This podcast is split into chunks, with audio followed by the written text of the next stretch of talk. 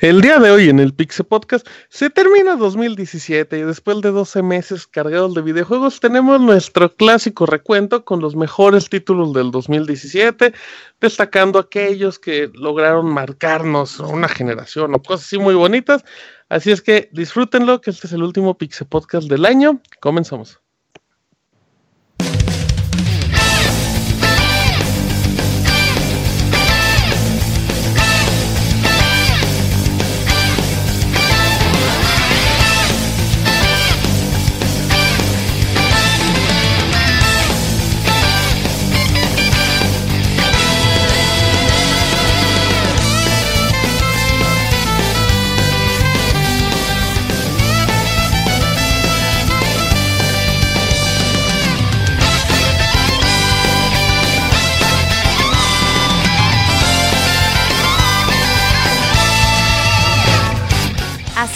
El Pixel Podcast, con la información más importante del mundo de los videojuegos. Quédense y diviértanse con nosotros.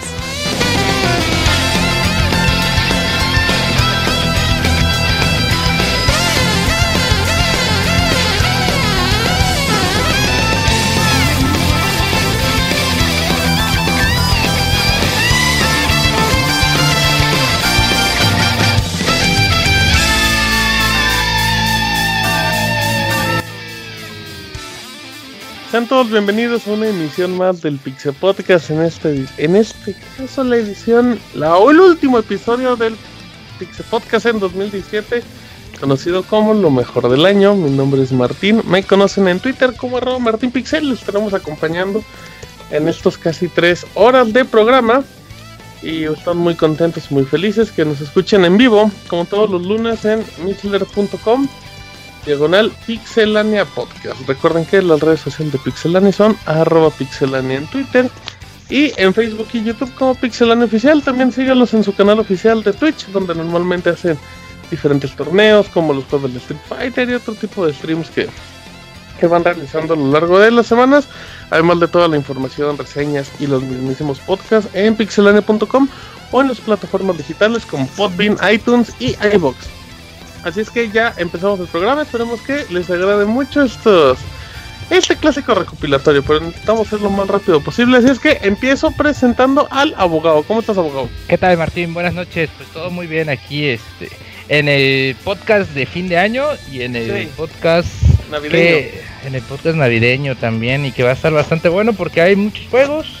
Hay unos que no están y que yo os voy a meter a huevo, pero al final, al final. Sí, al final. Bien, abogado, bien. La sección, los juegos del abogado. Los juegos de a huevo. Ajá, de huevo, del abogado. Arroba pixe. Abogado. Pixe, abogado. Para el mundo, con mucho gusto. Presenta Isaac, ¿cómo está Isaac? Hola Martín, bastante bien, estos podcasts me gustan bastante, son muy divertidos y bueno, no sé si estar preocupado porque me doy me estoy dando cuenta que de todos los juegos los que vamos a hablar hoy, dos no los jugué. Está bien, es una voz autorizada, Isaac. ay, en serio. Y, es una voz autorizada y un poco nini. Así es que pues, está interesante ahí para que, para que Isaac esté hablando a lo largo de todo el programa. Arroba Ismesa, el encino del placer. Presento a Yujin, ¿cómo estás, Yuyos? ¿Qué onda, Martín? Buenas noches. Pues sí, no puedo agregar algo más que han dicho mis compañeros. 2017, gran año para los videojuegos. Isaac creo que haciendo récord personal, ahí este, hablará a todos, entonces nada más vámonos todos, excepto los que jugaron los dos que él no pudo jugar, ¿cuáles fueron? De, hecho estoy viendo, y disculpen, son tres. La neta nos dices a lo largo del programa. Ajá, ok. Eso, eh, no, queremos spoilers, la lista es muy grande, pero... Bueno, bueno, los voy a marcar. Ok, muy bien, ahí está Yujin, arroba Yujin CP, como siempre, para que nos acompañe y lo sigan en Twitter. Presenta el Pixemoy. Ay, mamuchita. Ay, mamuchita. Yo, amigo Martín, ¿cómo estás esta noche? Del pollo navideño, Pixemoy. Uh, sí, qué pavo, ni qué lomo, ni qué bacalao, ni qué nada. Aquí lo que se trata es el pollo, es el, el, platillo por elección para los conocedores de, de Año Nuevo. el lomo para Navidad, Moy? No, yo, yo como puro pollo, voy por mi cubeta de pollo. No, no, ah, bueno, ok, pollo, o sea, muy japonés lo tuyo, ¿no, Moy? No, bueno, más porque me gusta el pollo frito de Soriana, ya sabe. Soriana que me patrocine hay unos pollitos. O sea, que se echen un pollito con mi Moy, arroba Pixemoy. Es para que le escriban en inglés y jueguen con él en inglés, por favor. Presenta al Robert, ¿cómo estás? Yo Martín, muy bien, un saludo a todos los que nos escuchan, pues ya contento con este último podcast de fin de año, con muchos juegos buenos por hablar. Hoy va a ser podcast de solamente lo mejor, otros años ponemos lo mejor y lo peor. Pero este año hay nada más espacio para lo mejor, así que... Ay, ni está tan mejor, Robert. Sí, sí, sí, sí. Espérate, hay dos, que yo estaba. Espérate, Pero, ajá, es que tú ni has jugado. Son dos, son dos de los tres que no ha jugado, pero bueno. Así que me emociona mucho este programa. Muy bien, Robert, Robert Pixelani. Y presento por último a Camoy. ¿Cómo estás, Camoy?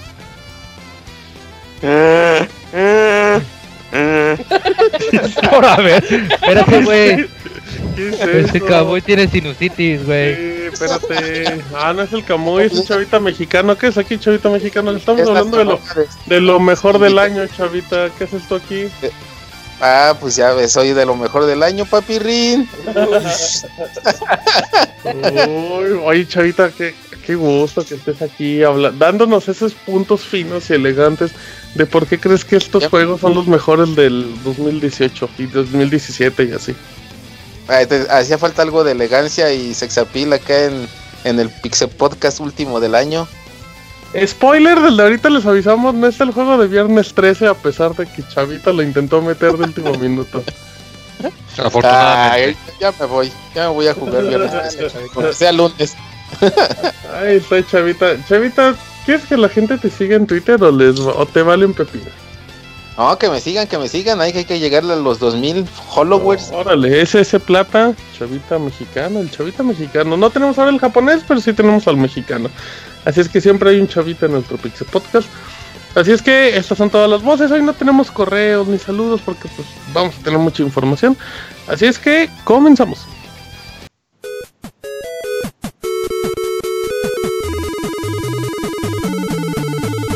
En Twitter para estar informado minuto a minuto y no perder detalle de todos los videojuegos.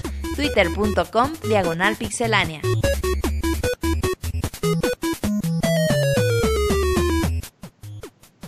Muy bien, comenzamos el programa y uno de los... Vamos a intentar llevar la lista pues, conforme fueron apareciendo a lo largo del año. Y uno de ellos fue el 24 de enero, Resident Evil 7, el juego de Capcom que pues intentó regresar más a su idea de terror original, pero apostando por una cámara en primera persona. Un juego más de pues no tanto de supervivencia, más, más allá como de terror psicológico. En Isaac, empezamos contigo, lo jugaste, ¿verdad? Sí, tuve chance de jugarlo apenas estas últimas semanas, eh, para poniéndome al día. Y fíjate que Resident 7, eh, a mí sí me da mucha cosa al inicio. Bueno, porque es una nueva ambientación, primera persona. Tú dices, esto se parece demasiado a PT, al difunto Silent Hills. Y todos queríamos, fue un robo, fue un plagio, a ver qué tal le sale. Y que sí le sale la jugada a Capcom. Y yo, yo invito a todos a que lo jueguen, porque, eh, ¿qué será? Una, una, hora, hora y media en la que tú sí te sientes como que está demasiado tétrico, sientes que ya valió todo, vas entrando a una casa ahí como a, buscar el, a tu novia, a tu exnovia ex muerta, porque te mandó un video diciéndote, no vengas por mí, pero dices, ay, ¿para qué me mandas este video? Eso significa que, quiere que vaya. sí, ya, ya sabes que cuando te dicen, She wants the D, imagínate que dijeras eso. Uy, pues vámonos, con escopeta y todo. Pero haz de cuenta, pasa hora y media, esta hora y media que les estoy diciendo muy padre, eh, muy de los pelos de punta. Y se convierte en un resident tradicional. Está ya la casita, el mapa, tienes que ir a recoger llaves. Es todo un Resident. Yo de verdad no me lo esperaba así porque, pues no, no vi trailers, me enteré de las reseñas, supe que estaba bueno y ya. Pero ahora que le, que le pude echar el ojo, digo, está bastante sorprendente. Muy hecho con mucho cariño y con cariño a la saga. Se siente como el uno, como el uno en primera persona y con unos gráficos sorprendentes. Totalmente de acuerdo. Sí, es una es un juego que, en realidad vale mucho la pena. Yo, yo no soy fan de los títulos de terror y, le di la oportunidad al título y me, maravilló, me asustó mucho, pero... Pero, el inicio nada más, ¿no crees? El, el, el, inicio... El inicio sí, eh, después te El inicio genera mucha tensión, exacto. Te genera mucha tensión y ya después de eso ya la maneja sobre un cierto nivel. O sea, hay como mucho. ¿Cómo se llama el. El susto este rápido, ¿no? El jumpscare. Sí, ya sabes que de repente te va a salir ahí uno de esos monstruos de la pared. Pero, pero está padre, lo disfruta. O sea, yo creo que es un juego bien bueno de terror para que le entren todos, aunque no, no sean fanáticos de ese tipo de género. Así es, sí, yo sí los recomiendo a... Oh, los fanáticos ya lo jugaron, ellos ya que ni se metan, pero los que no lo han jugado y que lo duden y digan, ay, es que es de primera persona como Outlast 2, por ejemplo, este, pues si me pones los dos en una balanza, Resident se la, se la lleva. ¿Tú, Chavita, lo jugaste? Ajá, Chavita, ¿qué me dices? Oh, un saludo a Ivanovich. Eh, comparado con Viernes 13. No, pues tuve chance de jugar el, el, demo y su otra versión del demo extendida. El juego todavía no lo he querido jugar porque tengo bastante, tengo, tengo bastantes sueños, tengo bastantes sueños y esperanzas por, por poderlo probar en VR, entonces no quiero quemar la, la emoción de, de jugarlo así, de jugarlo así manualmente. Chavita, ves que ganó en los en los Video Game Awards mejor juego VR del año. Sí. Ay, sí, no tiene mucha. hay yo como creo que sí es una experiencia. No, hay competencia, pero el video de Ivanovich me hizo convencerme ah, de pues que sí, sí vale la pena Resident 7 en VR. Sí, yo creo que aparte hay que usarlo con pañal porque sí puedes ensuciar ahí por ahí medio gacho. Vean el video Pero pues lo que tuve chance de lo que tuve chance de, de, probar y lo que haciendo hincapié en el especial por allá que hicimos de del Resident Evil 4 eh, pues cada, cada tres números, o sea, en el cuarto hace cambios importantes Capcom en la saga. Entonces eh, Resident Evil 4 fue el primer brinco del tradicional eh, estilo de juego que era algo complicado, visto, con vista desde arriba. Lo hizo este, vista sobre el hombro, algo que se estaba usando mucho en ese tiempo con Splinter Cell y juegos así de ese estilo. y después lo hizo pues más este pues más de acción y, dejó un poco como que eh, lo tradicional, ¿no? Y ahorita con Resident Evil 7, pues otra vez vuelve a ser como que el cambio radical del estilo de juego, si bien sí se anda fusilando por ahí ideas de PT, haceme un PT. y este. ese chiste, Empiezan a contárselos a partir del chavitonómetro. Uno. Entonces, pues sí se fusila ciertas ideas, pero como que lo sabe mezclar muy bien y supera, ¿no? Como todo buen japonés, agarra y hace su, su reingeniería y utiliza lo mejor de, las cosas por ahí que no que funcionaron y pues las mejor y las supera, ¿no? Entonces, pues yo creo que, que supo hacer una buena, una buena amalgama, aparte el demo y el principio del juego como que... ni que, ni que fuera dentista, no mames. puede ser prótesis también, no nomás Algo tapar bien las caries del juego. Sí, pues si el juego tuviera caries, ya se los tapó. Ya estaban tapadas, ¿les gustan? ¿Se las tapen? Ah, bueno, pues yo creo que sí. Entonces, pues, yo creo que... Chavita, dos. dos. Ya que llega a cuatro, ya te pones. tres, güey, tres. Sí, ya, chavita, por amor de Dios. Creo que les funcionó muy bien, como dice Shakiras. Y sí, muero de ganas por probarlo en probarlo en, en VR para que la experiencia, como pues no la quieren vender, pues la pueda experimentar a la perfección. Muy bien, perfecto. Como dijo Shakira, así como dice Isaac, nos va a platicar de Yakuza 0 que salió el mismo día, el 24 de enero. Ah, no sabía que salió el mismo día. Eh, Yakuza 0, tuve la fortuna de reseñar los dos Yakuza de este año, 0 y Kiwami. Y, fue como algo muy padre porque yo pude, tenía muchas ganas de jugarlos desde hace mucho, pero siempre como que ya iban en el 3, en el 4 y decías, no, pues es que ya no le voy a entender. Ya está muy secuencial el asunto, ya entrarle a estas alturas ya está pesado y que nos anuncian que va a salir Yakuza 0 el remastered y me gustó bastante la idea. Recibí el año, esta fue mi primera reseña del año de hecho y, y contento de haberlo jugado porque me cuenta la, historia de este de los protagonistas que más adelante conoceremos en todo, todo Yakuza. Eh, este Kazuma Kiryu y Goro Majima en un juego que nos deja jugar con cada uno de ellos y cómo vamos a verlos crecer dentro de este mundo de los Yakuza y cómo todos se pelean por un por un terreno baldío y las diferentes em, gangs, ¿cómo se llaman? Esas bandas chinas, bueno, japonesas, bandas japonesas están peleando por ese, por ese lugar. No, familias, las familias. Son, las familias de, Japón, entre ellas están las triadas son las chinas. No. Qué gran dato, muy qué bárbaro. No las criadas son las que hacen el quehacer. Joder, chinga. Van dos en el chavinómetro, en el chavitanómetro. Van dos. Ya van como seis. No mames. Muy tú también, cuéntanos bien, ya van cuatro. ¿Y luego? Y, luego, pues, pues nada, son mecánicas que se sienten un poquito viejas.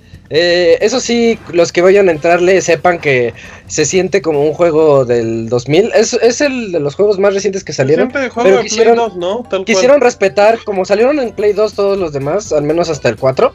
Eh, quisieron respetar sus orígenes y esta es la precuela de todos, es el origen de hecho, total de también para Play 3 en Japón, entonces hasta eso gráficamente es medio piteroncillo.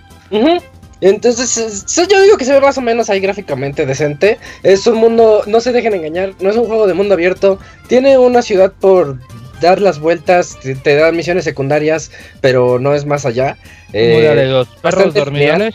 Muy parecido a perros dormilones. Pero más chico. Eh, más, ajá, menor escala, un estilo de pelea que se siente Shenmuesco. Quien no haya jugado Shenmue va a saber a qué me refiero. Quien no, pues imagínense que es un poquito, un poquito botonazo. Y, pues nada, este realmente es un juego que yo puedo recomendar a todos los fanáticos de el género como de acción y que están más, está más orientado a, una narrativa. Porque tiene una cine, eso sí, tiene unas cinemáticas que yo creo que estilo Metal Gear 4, que vas, te haces tus palomitas y dices, ahora sí voy a ver qué está pasando aquí con Majima y con Kiryu. Oye, no sé tú, Isaac, pero, ¿eh? las cinemáticas, las que son así como tú dices, tipo, pues acá, o sea, las fregonas a las que sí le meten galleta. Sí. Están re buenas, o sea, si la neta yo las viera y me dijeran, eh, esto es como, como un drama japonés de, como una serie. cinemática, si aguanta la mendiga. La pausa dramática del Moy de qué sí, Están de la verga. Ese, ese, momento No, y es que además digo, no me dejarán mentir exacto, de que es un contraste muy drástico, pero también muy bueno, de que sí, la, la historia principal está súper buena, está súper interesante, súper tensa, pero las misiones secundarias son la cosa más bizarra, loca y divertida y que está, visto este es que está graciosísimo, porque te estás enterando de acá, de que por el otro lado te dicen, no, es que secuestraron a tal y tienes cinco minutos para ir por él, o alguna cosa así bien gruesa, y ya cuando tú vas en camino te encuentras con una misión secundaria en la que está el depravado que huele ropa interior japonesa, o está uno que está desnudo por las calles, y tú dices... Mi misión favorita es la del niño que le quitan su juego Vas con el niño de secundaria ah, que se, sí, sí, pero él se lo robó a alguien de prepa. Vas con el de prepa, él se lo robó un yakuza. Vas con el yakuza. Te golpeas al yakuza para regresárselo al niño y dice, ah, ya no lo quiero, no me acuerdo qué le dieron. Pero eh, creo que era su papá, ¿no? no sé. Está re bueno, está re bueno. Está bien gracioso. Y, y, fuera de lo gracioso que son las secundarias, la, la, misión principal, como dice el Moy, es como si estuvieras viendo una muy buena serie de, pues, de mafiosos japoneses aparte, sí es un juego, o sea, muy, muy japonés, ¿no? O sea, sí se siente en todos los aspectos, en el mismo humor, que es lo que dice, La ciudad, la misma ciudad es una ciudad de... Es una parodia de una ciudad de Japón. y, y, se nota ese, ese ambiente como camuyesco. Okay. Así, Ok, muy bien, perfecto. Entonces ahí está Yakuza que apareció el 24 de febrero, de febrero de enero. Y pues, ¿qué creen? Seguimos con Isaac. Porque si, alguien, si de repente mencionamos uno de los juegos en, la, en el podcast de Isaac, pues también pueden interrumpirnos, ¿eh? Pero este recuerdo muy bien que lo jugó Isaac y que le gustó mucho. Estamos hablando de Nioh, un juego que se tardó 10 años. Originalmente era el lanzamiento de PlayStation 3 y cuando muchos no esperaban nada porque parecía un Dark Souls, salió una de las primeras sorpresas del año. Sí, ya nos estábamos acostumbrando así de que hay otro juego que se parece a Dark Souls, pero que no le llega a Dark Souls y que está todo chafa. Y Neo vino a pues a, darle una patada a todos y a mostrarle que todavía se puede innovar en un género que ahorita está como que saturándose. Eh, que, que, Steam Ninja eh, son los que desarrollaron este juego. Es un juego basado en, una, en el antiguo Japón. Eh, donde estaban peleándose por una un ítem, estoy haciendo memoria, ¿eh? porque era un ítem que se llama, creo que Ah, no recuerdo, pero era para hacer alquimia, para hacer poderes. Y resulta que ese abundaba en Japón y los ingleses van a invadir a Japón por él. Y tú eres parte de los ingleses que van hacia allá, pero en búsqueda de venganza, en contra de, lo, de los más malos. Y, y el juego tiene unas mecánicas muy buenas, muy, muy, eso sí, no niega que es un homenaje, entre comillas el homenaje, para no decir plagio, a las mecánicas de Dark Souls, pero muy bien realizadas. Si sientes que estás utilizando a un samurai con todas las de la ley, puedes cambiar los estilos de pelea. De hecho, les voy a contar algo. En Dark Souls, yo me caso mucho con mi único estilo de pelea. Ya les he contado que yo siempre voy con el escudo y mi espada, y así los inicio y así los acabo, porque a mí así me gusta. Y Nio no te deja. Nio, de repente hay un punto en el que dices, ¿por qué ya no puedo? ¿Por qué ya no puedo contra este jefe? Le estoy dando espadazos. Te dicen, no, es que aquí ya necesitas ocupar las dos espadas porque son más rápidas, aunque sacrifiques defensa. O necesitas ocupar el báculo, o yo qué sé, las diferentes armas que tiene. Y eso lo hace demasiado bien. Dicen, que ese lo, ocupa mucho el, chavita, pero sin el va. No, uno en el abogado. El abogado. Ese, ese, es como menos uno del abogado. Sí, ese no la resta. Sí, ya regresamos a tres con Chavita. Y, y bueno, Neo lo, lo, que tiene de diferencia con Dark Souls es que te lo presentan en manera de niveles y tú puedes como que revivir los niveles anteriores con un reto superior o con algunas misiones secundarias dentro de estos niveles, explorando para buscar kodamas o matar algún monstruo un poquito ya más subido de nivel. Eh, eh, y la exploración, eso te como que te, te incentiva a volver a pasar esos niveles con un super diseño de cada escenario. Yo creo que este sí se lleva bueno, es que hay muchos juegazos hoy de los que vamos a hablar, pero este sí está en el top 3 de los mejores el mejor diseño de niveles que, que hay. Jueguen, lo van a ver todos los atajos que van a descubrir. Y los atajos no los descubrirías si no fuera porque el juego te invita a revivir esos niveles con las misiones secundarias. Y cuando vas dices, ¡oh! No sabía que por aquí podía pasar. Se me hubiera hecho bien fácil la primera vez si hubiera encontrado este atajo. O algunas fuentes que te suben la energía o todos los poderes que puedes descubrir, la manera de matar a cada jefe, al igual que en Dark Souls, que tienes que encontrarle como que la secuencia así de 1, 2, 3, golpe. Eh, igual aquí, sí, es como coreografiado, pero ya que ya sabes, clásico, que llegan a la mitad de la barra y cambia todo, eh, te dan el giro y dices, oh, ya me cambiaron la secuencia y está, está muy bien, está muy bien realizado, super niveles, un juegazo. Eh, de hecho, creo que de la fue la, sí, fue la segunda reseña de este año que tuve. Miren, perfecto, vamos contándolos también con reseñas de Isaac. Ajá. También algo que, a mí me llamó mucho la atención de Nio, este, desde que lo anunciaron la bueno, las primeras veces porque lo anunciaban y se olvidaban y luego lo volvían a recordar, es que a mí se me hace como, se me hace como un sucesor espiritual también del olvidado desgraciadamente Onimusha como que, como que me da, aunque Onimusha es más como el estilo Resident Evil de su tiempo. Sí, algo, sí. Eh, como que retoma ciertas cosas, ¿no? O sea, tan solo por el hecho de ser samurai y pelear contra monstruos Oni, bueno, demonios Oni. Los Ajá, Y, y, los orbs, que también son muy parecidos a Ninja Gaiden, incluso también por ahí, ajá, la, los movimientos, los poderes y todo también se me hace como, como similar a Ninja Gaiden. Y sí, se, se me hace un juegazazazo. Está muy chido la parte de poder jugar online. otra diferencia con los Dark Souls es que en Dark Souls el online nada más te dice dónde cayeron y cómo murieron y la chingada, no recuperar sus sus posesiones. Ajá, y aquí no, o sea, aquí el juego está tan pinche difícil que si te que ya si de plano no puedes pasar un nivel así de, de solitario, pues ya te pones a jugar con otro güey que lo esté pasando también y pues ya se echan, el, se echan la mano o, ves también o descubres eh, cosas que tú, que tú no sabías que se pudieran hacer para poder vencer a los enemigos y dices, ay, no mames, ¿cómo consiguió este cabrón esa pinche espada? Y ya te pones como que a explorar ahí las, en las casitas o en las tienditas a cómo mejorar tus armas para tenerlas como ese ojete que ya era a nivel como 38 mil, ¿no? Sí, algo, algo así, chavita. Como que un... ¿Ajá? Algo así es que Dark Souls sí tiene eso. Puedes invocar amigos para que te echen la mano en los niveles. Pero Nioh lo tiene muy fácil. Eh, yo creo que eso es algo bueno. Porque Dark Souls es muy complicado llamar a alguien y. Era como, como Bloodborne. Exacto, sí. Pero, pero en Nio es muy fácil porque desde el menú principal lo puedes hacer para que los dos le entren a la aventura. Y sí, es como un poder, ¿no? Es como si le, como si compraras un poder extra, ah, compras una invocación y ya la usas Andas. un compa. Ah, qué bonito, está bueno, para que vean ahí, échanle un ojito a Nio. No, es un juego que ha bajado de precio, no tanto, pero, pero ahí anda. 28 de febrero. Todavía. ¿Qué pasó, chavita? Que no se deja de bajar de precio el ojete. No, Por cierto, no, en PC sí, en PC en Steam está como en 400 Así es que ahí está, ahí está la oportunidad.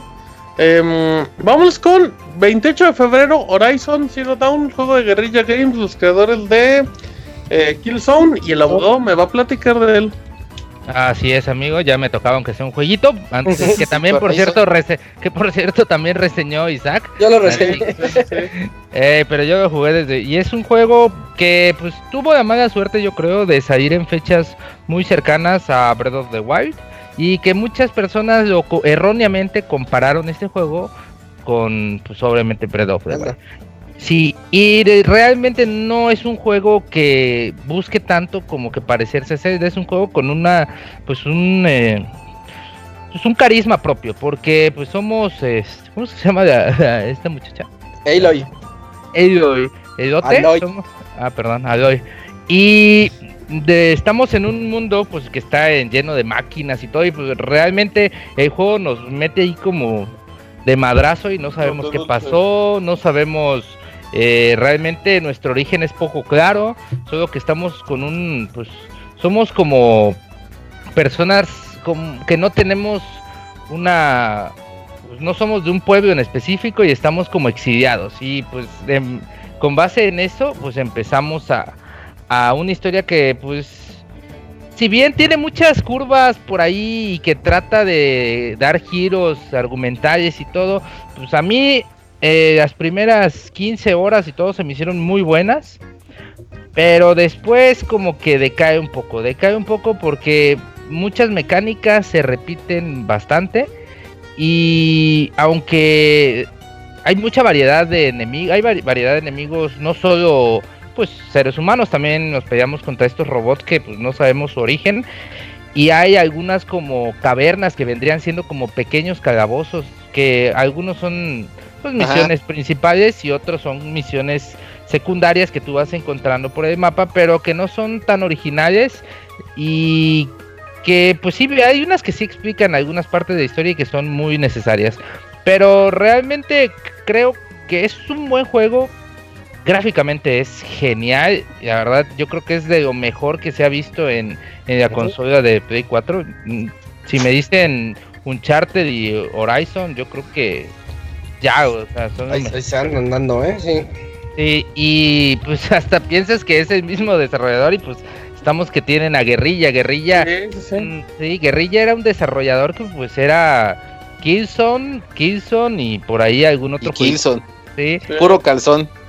Puro calzones. La Puro verdad. calzones y luego se los bajaron y salió el Chorizon. Cuatro porque le bajamos uno por el abogado. Sí, sí. Híjole. Eh, aparte de la expansioncita que salió hace poco. Eh, y esa ya, pues por ahí nos tuvo una reseñita también. Este, y pues ya no sé ahí qué quieran decir de Horizon. No sé si ustedes, yo la verdad, voy a ser sincero, llegó un momento en que lo dejé a la chingada, porque ya como a las 22 horas estaba yo en un punto y me hacían ir a otro lado que no había llegado. Y porque como dato, pero, como dato a usted le aburre mucho ese tipo de mecánicas, ¿no? De andar regresando a los zonos y todo. Sí, sí, sí. Y... Pero Dime. Yo siento que en esa parte, o sea, sí me da mucha hueva. Acabo de acabar por fin Red Dead Redemption, el 1, su expansión de, moridos. Y, eso lo que sí me daba un montón de hueva era viajar de un puto lugar a otro. Eso sí es una puta hueva. Hasta que descubrí que si le pagas a las pinches carrozas de mierda, te llevan. Pero también tenías que descubrirlas antes. Y en Horizon algo que me gustó un montón es que con, con el solo hecho de acercarte a las pinches antorchitas, ya tenías el, a las fogatas, ajá, ya tenías el fast travel de emputiza. Y sí tienes que recorrer lugares muy, muy, muy grandes a veces, pero ya con el viaje rápido te, te hace la vida bien fácil. Sí. A mí me, me, atrapó cada vez más en la historia. Qué bueno que, no adentramos mucho en la historia, porque la historia yo creo que se me hace como el punto fuerte del videojuego. Pero también las dinámicas a la forma de pelear, si hiciste los retos que te ponían los naquitos ahí en las montañitas, esos retos que, parecían como imposibles, no mames, los pinches retos te, te abrían el panorama de cómo combatir o utilizar a las máquinas a tu favor de formas así bien cabronas. Había unos pinches gansos castrosos que si te jodían, se te aventaban en manada, entonces los podías espantar para que esos güeyes ¿No, se ¿no les podías jalar el cuello? No, no, porque no. Cinco abogado. estuvo bueno, estuvo bueno, estuvo padre. ¿A los gansos? sí, a mí se me hace un juego muy completo. A ti te gustaba verlos, ¿no? Ver Gotham a ti. No, pero lo que, lo que me llamó mucho la atención de este año es la nueva, bueno, el que se animaron a hacer cosas nuevas, nuevas IPs como en el, en el, en el caso de Nio, y que Guerrilla Games dejara calzones un ratito y se animara por hacer, por hacer una cosa diferente, algo que otros no han no se han dado cuenta y siguen haciendo lo mismo, aunque esté ya muy feo. Y pues Chorazon les funcionó a la perfección. En, por ahí creo que ganó juego del año en algún sitio, no sé. Por ahí. Y pues, este, pues se lo bien recibido, ¿no? Hasta cierto punto. y esa parte de que, de, fíjate que también leí. Recibido, porque recibido. Ese, ese chavita ya nos anda contando la historia del juego. No, no, no. De, de, de compararlo con Breath of the Wild. Yo creo que va como para mercados, mercados diferentes, ¿no? No creo, no, creo que, no creo que le haya pegado a, a Chorazon que Zelda saliera próximo, porque al menos yo lo considero así, como que es pero tú eres un conocedor, o sea, tú sabes qué onda, güey. No, pero aparte de eso, las, ventas, las ventas de Horizon sí fueron muy buenas, o sea, fueron buenas exclusivas, pero pues sí, no, no se andaban como compitiendo hasta eso tanto, tanto. No, lo que le afectó fue en el, en el foco, ah, porque lo, lo, robó totalmente Zelda y se lo quitó Horizon, o sea, no fue en ventas, fue en que la gente empezó a hablar más de Zelda que de Horizon. Pero, pero aún así Horizon logró mantenerse, ¿no? O sea, logró seguir recuperando. sí, sí, sí, sí, pero o sea, eh, sobre todo por el potencial gráfico, era un juego que hacía que, que luciera siempre, que la gente siempre presumiera capturas, imágenes, lo que fuera. Sí, claro, o sea, nadie pone en, duda que, que, Horizon fue, es un gran producto, es un gran juego y todo, pero nada más es que, y, no es por comparar ni nada, porque sí son juegos totalmente diferentes, pero es como cuando, independientemente si hubiera sido otro juego muy bueno como Pontu, que hubiera salido Nier en vez de, de Horizon en esa fecha, eh, independientemente del género, al siguiente, la siguiente semana salió Zelda y, se robó toda la atención. Zelda se comía cualquier lanzamiento. Sí. Muy bien, perfecto. Yo solo, yo solo quiero agregar que eh, la, la, historia de la que no queremos hablar, de verdad es una de las mejores de este año. Sí. Eh, pónganle mucha atención a, todo lo que está pasando. Lean lo que van lo que va encontrando Aloy. O sea, métanse ustedes también en cómo el juego quiere narrarles la historia para que disfruten todo lo que pasa y descubren todo el origen de estos dinosaurios y de todo lo que les quiere contar. Siento que Guerrilla dio muy buen salto en esos términos, porque al menos Killzone no tenía una historia tan remarcada como lo tiene Horizon. Ok, bueno, pues ahí está para que, para que le echen un ojo al juego. Eh, vámonos con 3 de marzo de Legend of Zelda Breath of the Wild de Yuyos. Eh, pues el que lo reseñó fue Robert, yo creo que debería de hablar Robert así. No, dale, ah, dale, dale, ahorita te acompaño. Yo hablé, yo hablé de Horizon. Ah, ni, ni lo terminé. Yo reseñé Horizon y lo terminé. No necesidad. Ajá, esa es la. Eh, así va a venir los cajas. Ah, ya, ya sí lo terminé. Eh, la, pues, la, Juego del año y ni lo terminé. Ni lo terminé. Y me aburrió a las 13, a las 13 horas. Muy bien, bueno, entonces. YouTube. Lo que, el, juego que ganó juego del año, los VGAs. Eh, después de mucho tiempo ya tenemos por fin a, eh, el Zelda Wii U que estábamos esperando como de tres años de lanzamiento para Switch y de Wii U. Totalmente, pues como que podemos decir, lo consideramos juego de lanzamiento de Switch, más que nada de Wii U ya estaba en ese entonces muerto eh, y rompiendo pues con todo este esquema que había manejado la serie de Zelda ya por varios, varios, varios años y regresando un poquito a lo que fue sus inicios, siempre se mencionó desde que salió el juego que intentaba regresar a sus inicios porque el primer The Legend of Zelda era un juego eh, abierto, no como lo conocemos hoy en día, pero sí eh, en ese esquema que tú puedas ir y eh, afrontar las cosas que tú quisieras en el orden que tú quisieras. Este juego no solamente, en vez de quererse llamar de mundo abierto, se llamó de aire abierto. y más que nada porque te daba, yo creo que eso se refería porque te daba esta movilidad vertical, no solamente horizontal. Este juego prometió lo que a veces otros juegos han cumplido, pero algunos prometen y en realidad eh, luego que los juegas no cumplen, de que no importa dónde tú podías ir, lo que podías ver lo podías alcanzar, siempre y cuando tú pudieras conservar bien tus recursos, eh, con la mecánica más sencilla de escalar, eh, incluso dándole al Link una nueva habilidad que no había tenido en, 3D con un botón que era el salto. Y pues sí, de, cierta forma, aportándole más este género de mundo abierto que lo que hemos visto en, en últimos años, y dándole esa oportunidad a Zelda y al jugador de tener historias únicas entre ellos. No había una forma eh, específica ni única para poder afrontar las, eh, las pruebas que te ponía el juego. Cada, cada había múltiples opciones. Eso fue lo que hizo Zelda un producto muy bueno y lo que hizo que se hablara de Zelda desde marzo hasta finales del 2017. Siempre que salía algún nuevo juego de Switch, se decía, ah, sí, pero pues siempre estamos recomendando más que nada Zelda. Compren Zelda, jueguen Zelda.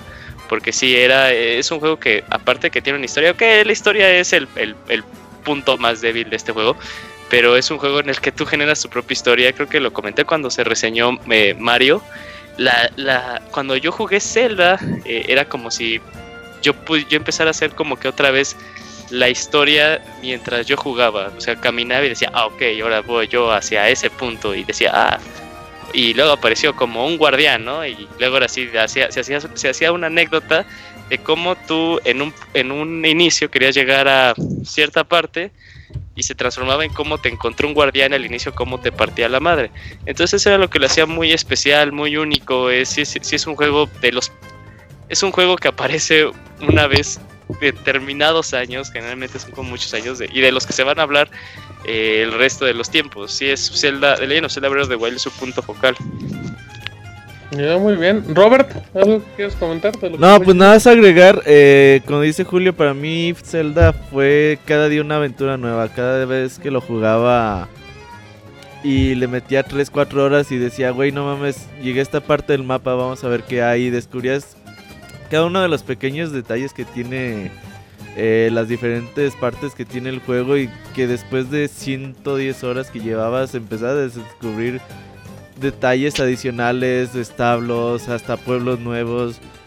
Sí está muy muy cabrón el juego y realmente me emocionaba todos los días que llegaba a trabajar yo decía, no mames, hoy voy a... Ya estaba pensando qué iba a hacer cuando llegara a la casa a, a qué partes iba a ir y qué iba a hacer en The Legend of Zelda. Si era cada día una aventura nueva. Tenemos un podcast especial de, de ¿Este Zelda ahí para que le echen un ojo. Son cuatro horas y media de Breath of the Wild. Así que ahí para los que se queden con ganas de saber un poquito más del de Two Worlds, ¿cómo se llama? Link Between Worlds. Link Between Worlds. ese también. Sí, está ahí en el especial. el especial. Hicimos también uno de Metal Gear este año, así que ahí, ahí para que se entretengan un poquito más en estas vacaciones. Pero sí, eh, para mí The Legend of Zelda es uno de los mejores juegos que yo he jugado en muchos, muchos años. Sí, es un título muy, muy importante y pues la ventaja es que salió tanto en tanto en Switch como en Wii U, así es que pues ahí tienen la oportunidad de probarlo. ese sí lo terminé. Muy bien, eh, no, no lo terminó, le metió como 2000 horas. O sea, terminé todos los santuarios. No, no, terminé el juego. no solo la campaña, sino los santuarios. Ah, así debería ir en la casa de... Horizon. Sí, terminé Zelda. no, pero la verdad, el abogado estaba muy. Muy emocionado. No, no, pero antes del Switch era pinche la también. Yo me acuerdo que el abogado era de no. El que lo compre en 10 mil pesos está bien pendejo. Y ya se ha la fe del Switch. Pinche Skyrim, no mames. Y ya cuando lo compró el Zelda el abogado le cambió totalmente su vida, ¿no? Mientras no lloviera en Zelda, todo estaba perfecto No, no, pues ya hasta después, hasta de lo llovido andaba gusto. Sí, no, ya no tuvo problemas en afrontarlo. ¿Cómo llueve en ese pinche juego, güey? La madre, güey. Eh, sí, te gusta ver gotas? ¿Cuántos van? Seis. Sí, sí. Y ahorita que salió el DLC que lo volví a retomar, eh, sí fue así de no mames. Empezó a llover y así de ah, chingas a tu Ah, puta no, madre. sí. Es un poco cuando tienes todo no hay pedo, ¿sí? Nomás Pues, haces una fogata y Pues puedes utilizar el Revival Scale, pero no hay como que alguna habilidad o un arma que te diga, ah, no te puedes resbalar mientras escalas. Eso estaría mucho unas Exacto. botitas. Nada más lleva leña, lleva No, piedra, de- Ni de traje de escalador te. Espérate, espérate, no. Moy, Moy, Moy. ¿Tú ya estás jugando a Zelda? ¿Qué pedo? Sí, güey. ¿Quién te lo Ah, prestó? ¿Quién te lo prestó, Moy? Hombre, pues fue mi regalo de cumpleaños por mi brother. Oh, No mames, pero cumples en febrero, ¿no? Sí, por eso piqué de ¿No? Navidad, quise decir. Ah, Ah, mira, el Moy, el Moy se ¿Qué regala haces? Navidad del ¿Te cumpleaños. secas o qué? ¿Con una, con una fogata o qué? Sí, Ah, o sea, le llevas piedra, llevas la piedra, eh, le pegas con tu espada para sacar chispas, haces una fogata y te esperas ahí un día y se quita la lluvia. Está bien chafa, es el La peor método. peor solución del mundo. no, está bien, lo que dice el Moy está perfecto, ¿eh? Ah, pierdes Nah, mucho Es muy rápido. Ah, No, de No hecho, es, es la más montaña, rápido. güey. Oigan, Ah, te vas escalando y pierdes la mitad del día, ¿no? De ahí Vas media montaña, güey, y de pronto te cae, te vuelves a llover, ni modo que sí, caiga. Sí, no, Moy, no, no, no. Tú vives como muy Ay, millennial ahí. Y eso es lo que sirve, pero pues sí, como dice eh, Eugene, pues no, no es una solución para eso, güey. Exacto, ese Moy. Oiga, bien, Sí, pero- sí apoya la solución del modo, ya sí le ¿Qué- aplico. No, no, no, no, no se puede, Eh, Moy. Yo lo que quiero decir de Zelda, también juegazo, como todo lo que hemos dicho, escuchen el especial, eh, es que a mí me encantó el uso de, las, de la física, de la naturaleza en el juego. O sea, si vas con una, con una arma de metal y ves que está lloviendo, de repente dices, se ve como que están saliendo chispitas y dices, me va a caer un trueno. O si traes un arma de, de madera y entras a las llamas, eh, se quema y se, se te rompe, ya no, ya no tienes esa, esa arma para. Pues ya le pierdes el escudo, lo que sea. Entonces, esa, esa física dentro del juego dices, órale, esto es lo que lo hace grande. Al igual que Half-Life cuando se metió con la gravedad. O Portal cuando se metió también con, con los portales, como en la vida real. Eh, dices, dices, no, Zel- Zelda, Zelda está haciendo las cosas como, como si fuera en la vida real. Pero estás en un mundo animado. Sa- ¿Sabes qué detallito tiene Isaac? Así, de, de lo que comento, recuerdo mucho cuando, cuando ves a los caballos por primera vez y está soleado, que empieza a llover y se empiezan a mover cuando notan como la lluvia o todo eso por actividad. Esas ese tipo de detallitos están muy bien pensados, muy bien activados. Sí, sí vale mucho, mucho la pena. Y sí, disfrútenlo ya sea en- Aparte ya ahorita, con todas las actualizaciones que salieron para Wii U y para Switch, el juego está... Siempre estuvo estable, pero ahora está más estable todavía. así es que, Y bueno, fíjense que aquí de Morboso checando ventas, porque hablaron de ventas hace rato. Yo, yo creo que no le afectó tanto a Horizon, porque No. llegó a, a 3.7 millones. son Y, un- y- es muchísimo. eh, Y, y Zelda sus 4.27 bastante buenos. Entonces digo, ah, pues le fue bien a los dos, bien por ellos. Totalmente. Amén por ello. Claro, Pues hay que tener en cuenta que había en ese momento, o sea, hasta la fecha hay 10 millones de consolas de, de Switch. Ah, eso es un monstruo, ¿eh? Sí, Sí, y queremos O sea, que decir que tiene- de- Sí, es casi buen dato. 50% y de, de la Play 4 pues son ¿qué? 50 millones de No, que es, sí, como 60 en ese momento. 70 ahí. Sí, sí, sí, claro. Pero si se fijan qué chistoso, ¿no? El Wii U es la peor consola de Nintendo y técnicamente un juego de Wii U se llevó el juego del año.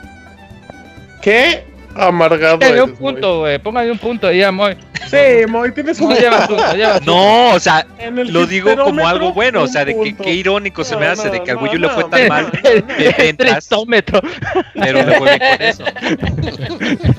No, sí, uno ahí, Moy, ahí en el Sí, ya tienes uno en el, en el conteo oficial del año. De hecho, ahorita voy andando con 6 y lo voy con menos 1. 7 de marzo, Nier Automata, Moy. Cuéntanos, por favor. Uf, híjoles. Sí, ya, ya, en cuanto lo escuche Isaac ya también sabe de... Sí. eh, yo, yo lo que le comentaba a alguien que, que he comentado a muchas personas, eh, dato curioso, hasta la fecha he convencido a seis personas de que le entren nomás con ponerles el soundtrack de tan bonito que está. Deberías convencer a personas que amen a Cristo, güey, no al pinche También, también. Ese, ese es como más 8, pero muy bueno. muy si son ateos, abogado. Oiga, Este testículo de Jehová el abogado. Siete, ya. Y luego.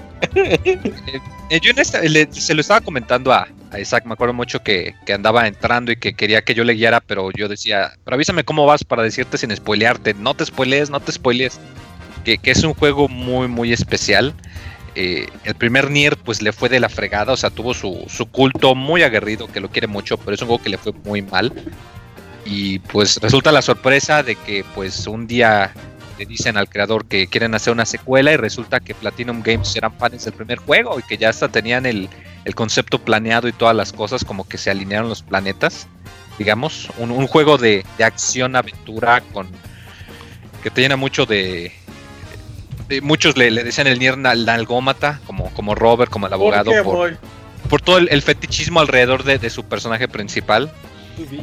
Pero es un juego que te deja pensando mucho, es un juego que te deja muy melancólico, que te deja pensando cosas muy profundas, muy filosóficas que no te esperas y que interactúa con el jugador de una manera tan, pero tan especial es el, el, ejemplo perfecto de cómo hay experiencias que únicamente los videojuegos pueden hacerse eh, llegar al, al, consumidor de la manera más literal posible. Solamente puedes tener esa experiencia al jugar un videojuego. En, se me hace curioso que saliendo en, en la misma época pues de, de juegos tan grandes, el nombre de Zelda, de Horizon, que eh, de, de Nioh, que, que, o eran secuelas, o eran conceptos probados y que sí son buenos. Pero Nier Toma también se me hace muy diferente. A mí se me hace que más que un juego chingón, es un juego único. Es un ejemplo de qué tan va, va, va a sonar acá todo pacheco y todo acá bueno, pero ¿de qué tan profundo puede llegar la experiencia de los videojuegos en este medio? O porque no lo vas a olvidar, o sea, me, me, consta, no será el juego más fregón, no será el juego más chingón, pero es un juego que, que, que, al final del viaje vas a bajar el control, te vas a quedar así de, güey, no mames. E, es una experiencia como muy, muy pocas. Y, y digo, se, se, ve reflejado, vendió 2 millones de copias, que para lo que tenían planeado para ese juego fue bastante, o sea, fue bastante chingón y es, es una experiencia muy buena. La, la combinación de la narrativa de, de, los cuates de esta compañía llamada Cavia, que eran muy buenos con la narrativa, pero horribles con su gameplay. Y comparado con Platinum Games, que por el otro lado su lado más fuerte del gameplay, precisamente, pues fue como que la, la, la, combinación perfecta de mezclar las fortalezas de cada uno en hacer un juego muy divertido, que es muy... puede llegar a ser tan retador como tú lo quieras. De hecho, eh, me, me, gusta mucho que si le pones en el modo más difícil, acá súper difícil, cualquier cosa te mata con un golpe, ¿no? Uh -huh. Pero también tiene el modo acá súper fácil en el que puedes equipar chips para que tu personaje esquive automáticamente, apunte automáticamente, eh, utilice ítems automáticamente. O sea, tú lo puedes hacer tan difícil o tan fácil como quieras. Y es algo que ayuda mucho, es algo que sí disfrute. Si acaso le pegó un poquito la, la, idea, porque luego cuando alguien le dices, oye, es que tienes que acabarlo varias veces para entenderle, y pues quedan de. Mm. Spoiler, muy. No es spoiler, porque de hecho tú me diste la idea de cómo se puede explicar. Ah. Y es como que tiene dos personajes y que juegas Leon A y Claire B, o al revés. Y, y utiliza un concepto muy similar. Muy chila. No, y es la, la, verdad un juego muy, muy, muy especial. O sea, aún a pesar, fíjense bien, aún a pesar del juego que viene, que ahorita también, eh, que también reseñé y el que voy a hablar, aún a pesar de ese juego tan chingón que esperé por 7 años, yo para mí, mi juego del año es Nero Automata. Sí, no, no, ya, ya, por porque el final, muy... literal sentido de la palabra. Sí, yo solo puedo agregar que el juego, tiene razón Moy, es demasiado profundo, te deja pensando, dices, ah, ¿qué diablos acabo de ver? Como cuando ves un video bien bizarro de internet, pero aquí un poquito más filosófico el asunto y existencial. Sí, está bien. Dicho, sí, te, te, te, quedas así y dices, ay, no metes. Es como, es como ver Toy Story 3. Giro, y otro giro, y otro giro, y otro giro, y así se la lleva. Es como ver Toy Story 3 en las escenas más profundas que también te hacen así de pensar, dices, ay, tienen sentimientos. eh, pero Nier Automata, además de todo eso que lo hace grandioso, es muy divertido. Sí. No, hay, no hay momento, no hay instante en el que no estés lleno de acción, rodeado de enemigos, cambiando las mecánicas, convirtiéndose en un shooter de esos bullet hells, en los que tú nada más estás como que evitando estilo Icaruga, evitando que te estén dando los las bolas de energía o las balas y de repente se transforma en 2B para llegar a los golpas, a los golpes estilo bayoneta y luego se transforma en otros en otros estilos de juego que no voy a contarles y Lo tiene todo. y, todo, todo, eso jugando nada más con los ángulos de las cámaras, siendo como muy sutil, aplicando filtros. O, sea, o, sea, no es un juego que de repente pase como luego a lo mejor de. No recuerdo si lo hablábamos de Nio, no, de Nier o algo así, que, que llega con un jefe y como que cambia la dinámica. Acá sigue, sigue siendo como la dinámica, solamente hagan de cuenta que si, que si la cámara del juego estaba en la parte más alta, nada más baja y automáticamente se, se maneja. P2D. Sí, es una cosa totalmente diferente, aunque sea el mismo concepto. Sí, hay un jefe en particular. bueno, no, no lo voy a spoilear, pero Isaac, no me dejarás mentir no el último jefe, pero el antes de ese. Lo que hace con los ángulos de cámara. Uy, ya sé que es el penúltimo, Moy. No mames, Moy. Espérate para el especial. El no dije cuál es, especial de No, y sobre todo la música. Si por cualquier motivo no pueden jugarlo, no pueden intentar el demo al menos, tienen que escuchar la música. Digo, se ganó el premio de, mejor soundtrack. Sí, y no, no, no. El, compositor, la verdad, es algo es igual. Eh, de hecho, también parece ser que les gusta Square. También se lo llevaron para componer un par de temas para. Gran, gran refresco. Oigan, tenemos un chingo de juegos por hablar y el Moy quiere hablarnos en hora. Ya, ya, ya, ya, deténganme, ya. Si no, es, así de chingones, ya mejor me callo. Porque te lo merece. Muy bien, bueno, ahí está el Moy dándonos el reseñón de... de acabo en reseña haciendo Cuando esto, te tocó reseñar ni hablaste tanto, Moy. que eres un descaradazo, Moy, pero bueno. El siguiente juego lo reseñó... Ajá. ¿Qué pasó aquí todavía, chavita? Con algo mata... Ya, ya, rápido, rápido. Yo creo que yo lo, yo lo sentí que es como un tributo a los años dorados de los videojuegos. Vamos a hablar del juego de, de Nier 1, güey. No, no, no, no, no. En, en, en, lo, en la parte que, que comenta Isaac, de la fusión de muchos sistemas. Muchos homenajes, muchos ah, es un homenaje, como un, tributo a, los, a, las épocas doradas de los videojuegos. Y ahora sí, japonés. Muy bien, muy bien, chavita. Mira qué bonito concluir, perfecto. El siguiente juego, ¿quién lo reseñó? ¿El Moy, el abogado? Moy. Vámonos con el 25 de abril, Welcome no, no, no, no, no, no, Ah, no, perdón, perdón, tienes razón. Ah, con razón. Cuatro, sí, perdón, sí, no, no, se lo vi mal. Perdón, perdón. Eh, 4 de abril, Persona 5, vas muy. Sí, Persona 5, este juegote que eh, pues ya tenía mucho rato que entre el 4 y el 5 andaban sacando que el spin-off de tarjetitas, que el spin-off de peleas, que están buenos, el, que el spin-off de baile tipo Hatsune Miku, que el spin-off novela gráfica y ya por fin llegó el 5. Un, un juego que irónicamente la serie de Persona empezando como un spin-off ya se volvió más famosa que la serie principal. Y que si por un lado, la, comparación ahora del otro lado, si por un lado Nier demuestra lo, novedoso y lo interesante que puede ser el género de los videojuegos, Persona 5 demuestra cómo puedes tomar un género ya existente y pulirlo y pulirlo y pulirlo y pulirlo hasta que quede aquí súper brillante, rechinando de limpio a más no poder, ¿no? Mm. Eh, un, juego que te pone en un ambiente pues de, de un estudiante japonés, acá muy animesco y toda la cosa, pero que se distingue del resto, ¿no? Un, juego que yo creo que lo, más apto para decir es que es un juego que, que desborda con su estilo, ¿no? O sea, cuando tú has jugado algo en donde te gusta la escena de resultados de una pelea? O sea, la, cosa más sosa, más aburrida, más tediosa de, de, un juego como los menús de resultado o el menú de pausa, y aquí hasta te gusta meterte por, por el estilo, el, diseño gráfico tan increíble que tiene, que quizás no será muy chingón, pero que se ve tan asombroso.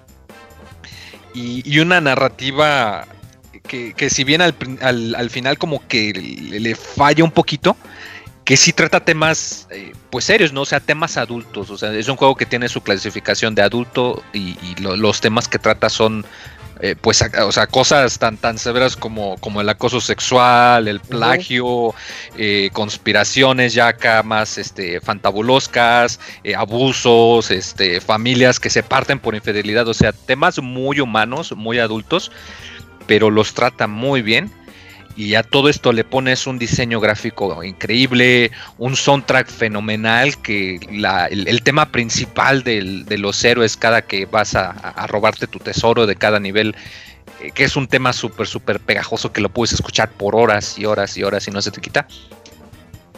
Y, yo creo que este es un RPG que, híjoles, lo, lo, único que me duele es que van a pasar otros 8 años para que salga el Persona 6. 6. Pero híjoles, híjoles, la verdad es que fue, fue una experiencia como pocas. O sea, las 105 horas después de acabarlo, eh, me puse súper triste de que ya no iba a haber más, de, que se había acabado. Porque sí está muy, muy, muy requete bueno. Yo a Persona 5 le di, le quise dar la oportunidad y pasé los dos primeros jefes principales. Y, y sí, me doy cuenta de todo lo, todo lo que dice Moy es cierto. Nada más que. Miente. Eh, eh, este, este juego, si el anterior que dijimos de Nier es este. es japonés, pero un japonés serio. Yo lo vi a, Persona 5, aparte de los temas que está tocando, porque son temas bien intensos, ¿eh? Que tú dices, ay, no, no creí que un juego fuera a hablar de, acoso sexual o algo así. Y, y, muy bien tocados, siento que no los toma a la ligera. Eh, pero aparte de que son esos, eh, siento que Persona 5, así como el 3, que fue el que yo jugué antes del 5, nunca jugué el 4, se excede a veces en las japonesadas, personalmente hablando, que a mí no me gustan esas cosas. Eh, eso es lo único que me, me puso trabas. Pero como juego de JRPG por turnos, eh, la historia, a mí los gráficos me fascinaron, está bien padres. El diseño de los enemigos, esos diablitos que te encuentras o que tú puedes poseer como si fueran Pokémones y, e irlos lanzando así de, ah, ya vi, a ti te hacen daño lo, el agua. Tengo un, diablito estilo agua que te puede, que te puede afectar y ese, ese tipo de mecánicas. Yo creo que, es más, ya lo dije, a todos los fanáticos de Pokémon, échenle un ojo. Este es como un Pokémon potenciado. Eh, pues al, menos así lo, alcancé a ver yo. Bueno, pues ahí está. Y aparte, así como, como el Moy hablaba de Breath of the Wild, pues también Persona 5 Moy, un juego disponible en Play 3, una consola de hace mil millones de años. Que, que, le ayudó mucho también, la verdad, el, el que pues la, base de usuarios de Play 3, pues que ya estaba ahí, que en realidad la diferencia no es mucha, salvo tiempos de carga y que por lo mismo que es un RPG por turnos, pues no requiere una no lo reciente. Algo muy poderoso. ¿Y, y qué dicen los rumores? Que híjoles, ojalá que sea de que quieren hacer un port para una consola portátil, así como el 4 tuvo su versión Golden para el Vita. Y hay quien dice que hay una versión también Golden, pero que saldrá para Switch quizás oh, algún día. Ay, ay, nanita, si, si saliese. de nuevo, muy? La neta sí, güey. Sí, sí, lo compré de huevo el y lanzamiento. Con todo el gusto lo preordenaría así de, así de. No, pero no, no preordenes juegos que te cae la maldición, pero bueno. Sí, pero, bueno. No preordenarás. Ajá, exacto, como el, oye, el 11. Oye, Chamoy, por ahí las redes sociales y muchas páginas decían que Persona 5 era como el JRPG definitivo, ¿eso es cierto? Sí, Sí. En muchos aspectos sí. Pero, sí. o sea, JRPG, poniendo énfasis en la J. O sea, es un RPG japonés. O sea, no. Si lo comparas con un juego acá como The Witcher, que es también un RPG muy chingón, pero que es un diseño mucho más abierto, te da mucha libertad. Acá no. Acá es muy lineal, acá te va a llevar de la mano. Eh, en vez de que es, digamos, ¿cómo decirlo? En vez de que te dejen libre haciendo un recorrido en un parque de diversiones, aquí es una visita guiada. Te va a llevar por orden, uno por uno, uno, uno luego el dos, luego el tres. Pero digo, si te gustan las experiencias guiadas, si te gusta la narrativa dirigida, no, no vas a encontrar una mejor opción, la verdad. Ok, bueno. Muy bien, ahí está otra reseña del Moy con Persona 5 que vez. Ahora sí, vamos al 25 de abril con el juego que reseñó el abogado What Remain of Edith Finch. Un juego que, que se lo recomienda el abogado a todos. Un juego que le cambió la vida. Así es, y para empezar, antes de comenzar, voy a decir, es una frase de un premio Nobel, François, François Mauriac, que dice, la muerte no nos roba de los seres amados, al contrario, nos los guarda y nos los inmortaliza en el recuerdo. La vida sí que nos lo roba muchas veces y definitivamente. Esto, esto es básicamente pues What Remains of Edith Finch. Es una oda a la vida y la muerte porque pues es una historia que te mete en la piel de una joven que llega a una casa y pues no sabes, no sabes qué está pasando, pero conforme vas caminando, recorriendo todos los, los recovecos que tiene esta casa, pues te va contando una historia que que sí te mueve el tapete, que yo decía ahí en mi reseña también que hay pocos juegos que tal vez como tenemos el debate, ¿no? Si los juegos son arte o no. El arte pues es lo que te hace sentir, pues ver una obra, escuchar una, una canción o una, no sé, una, una ópera esto consideran el, arte. Y yo creo que, que si hubiera una ópera en los videojuegos, pues realmente sería What Remains of Edith Finch. Es todo en cuanto a tragedia, humor. Pues es, como digo, es como la vida, la verdad, y como la muerte. Pues, tiene, no es un juego, es un walking simulator. Realmente tienes pocas, no, no mueres, no sé esto, y te va guiando poco a poco, pero cada uno de estos recovecos te va contando una historia y te metes en el papel persona que vivió esa historia. Y realmente pues es, es grandioso como pues esta casa tiene pues tantas tanta melancolía y a la vez tanta pues tanta vida. O sea yo creo que, que este juego sí como dice Martín, yo se lo recomiendo a, a, muchos, muchos nos han puesto, por ejemplo, a Firewatch, que era un juego que te hacía, pues, te daba ciertas sensaciones de soledad, de pues encontrarse a uno mismo y todo esto. Yo creo que What Remains of Edith Finch profundiza más en, en las pues en las fibras de, de nuestro corazón porque pues es yo creo es la mejor recomendación para alguien que, quiera eh, saber de una historia, pues, que, que, de verdad le guste, o sea, y que no, no es un videojuego, no, no sé si podría decir que esto es un videojuego al uso, porque, pues, como les digo, no, no hay pues más que un poco de exploración en cierto modo y mecánicas muy leves, o sea que, que guiar un barquito por un río, cortar cabezas de pescado o cosas así, pero dices tú, oye, pero volar una cometa, pero tú dices, oye, pero estas cosas se ven muy simples, ¿no? Sí, pero al volar esta cometa el juego te, muestra eh, una parte de la historia de uno de los integrantes de, de, esta familia que vivía en esta casa y pues rememoras todo lo que está pasando al cortar cabezas de pescado pues estás de pronto cortas cabezas de pescado y de pronto ya, eh, eh, que está cortando cabezas de pescado ya no se siente que está cortando cabezas de pescado, sino que está salvando a una princesa, peleando contra...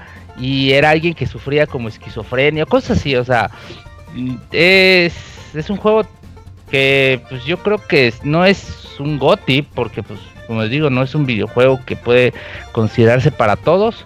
Pero pues a mí me gustó mucho y a ver, yo recomiendo mucho, mucho, mucho es una historia que, que para los que hemos tenido personas o que tenemos seres queridos que ya no están con nosotros todo esto, pues sí es, sí nos va, nos va como a, a, tocar el corazón. Pero pues la verdad, a mí era uno de los que por ahí le di eh, algún premio para narrativa y todo.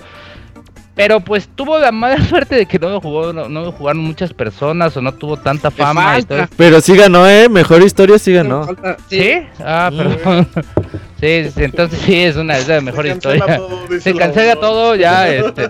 Pero sí, la verdad, chequenlo, chequenlo. Es muy, es un juego que está como en 200, 250 pesos. No dura mucho, pero pues es como pero es una historia para contarse. Sí, y, y la metete me gustaría mucho como pues hay conciertos así como Tchaikovsky o cosas así que te cuentan pues que te hacen de verdad sentir pues la, música. Yo creo que este juego te hace sentir la historia y eh, los videojuegos son solo el vehículo para que pues tú tú llegues a este pues a esta utopía se podría decir de, de esta historia Oiga, abogado, qué bonito. ¿Cuánto? 180, ahí está. Así que sí está muy bueno. Yo sí, como mil dólares. Yo sí quiero jugarlo, eh. La verdad tengo muchas ganas de, de jugar. Sí, ya me lo hype lo Ah, dos horas y media dura, así que sí. Pues, una, una tardecita así. Este, lo, que, lo que uno pierde de tiempo intentando ver qué hay en Netflix, abogado. O viendo videos bizarros de internet. Ajá, no, o, viendo películas de ficheras. O viendo nada más la, página de, de, O jugando Viernes 13. que muchas veces estás ahí viendo que hay en Steam. Pues ya ese puedes estar en, Y pues, sí, la verdad, todo es muy bueno. O sea, mm, yo no creo que es, no es reseña, ¿eh? Ya, ya, ya está en la conclusión. Ya, o sea, sí está, sí está. Compre por. A la abogado la inspiración. Yo también, lo voy a jugar antes de acabar el año. Gracias por la recomendación. Muy bien, Ahí está, 25 de abril se acabó. Iniciamos mayo, iniciamos con un juegazo de Bethesda Prey. Isaac. 5 de mayo salió Prey para las consolas de. ¿Qué? Play 4, Xbox y PC. Ajá. Eh, es, en pocas palabras, es un Bioshock en el espacio. Eh, realmente el juego yo, yo, no lo describiría, sí lo describo como Bioshock en el espacio, pero le agregaría además que mecánicas estilo Deus Ex, en donde te da chance de evolucionar a tu personaje y decir cómo quieres pasar cada situación. Si te quieres pasar por sigilo y que no te vean las estas sombras voraces que están persiguiéndote ahí en todo el escenario, o si quieres ir contra ellas, pero subir un poquito tu fuerza. O si quieres encontrar algún otro atajo, pero para el que necesitas poder cargar las cajas que te abran esa ruta, o reparar las máquinas que te permitan avanzar, o generar tus propias armas, tus propias municiones en unas máquinas especiales para eso y destinadas también para eso. Prey lo tiene. De hecho, Prey es el otro juego que yo nomino al juego con mejor historia de este año. O sea, ya tenemos les estoy diciendo que Horizon tiene una super historia. Eh, Nier Automata ya ni se diga. Ahorita Arturo ya dijo que What Remains of Edith Finch, juegazo de historia. La historia de Prey también no se queda atrás, es muy buena. Desgraciadamente, eh, siento que Prey pasó un poquito. Es de esos que no le pusieron tanta atención. Que, que, a mí me hubiera gustado que más gente lo jugara. Porque tiene muchos puntos y positivos de los cuales se puede tomar para, para ser vendido tiene, por ejemplo, tiene eh, de esas mecánicas en las que hay una caja fuerte y tienes que poner atención alrededor para encontrar dónde está el código de esta caja fuerte. Y cuando, cuando descubres dónde estaba, te quedas así de, ah, pues se me hace hasta obvio. Estaba enfrente de mí. estaba, estaba, aquí enfrente y no, no lo estaba viendo. Esas cositas. Tiene unas historias que a mí se me hacen muy llegadoras. Porque recuerden ustedes en Bioshock que te encuentras los no sé cómo se llaman, criptomensajes, los mensajes que te va contando Fontaine o en el Bioshock Infinite te van contando también eh, cómo, llegaron a esas utopías. Los audios, ¿no? Los audios. Y aquí tú los vas encontrando en, los camarot, en los camerinos o en los en diferentes locaciones de la es una estación espacial Prey. Es algo sorprendente les lo dije en la reseña tiene mecánicas orbitales reales. O sea si te quedas parado puedes ver a los a los planetas orbitar y, y ahí te puedes quedar no decir ay qué bonito papel tapiz pero no es un juego. Y fuera de eso también tiene eh, cambios un poquito en las mecánicas de juego, no al grado de Nier Automata, pero así de repente dices, hoy se convirtió en exploración, hoy ahora es shooter, o... Es que de hecho, como se les digo, al inicio te da, te da un poquito de miedo, entre comillas, porque no es de miedo, pero dices, y es que ahí está el monstruo, me voy a ir por acá para que no me escuche. Pero conforme vas evolucionando, el juego pasa de ser un juego de sigilo a ser un juego de acción pero mera acción y una acción muy buena en donde tú puedes sentirte muy poderoso contra los monstruos, pero van a llegar otros monstruos que te van a decir, oye, pues no estás tan poderoso, bájale.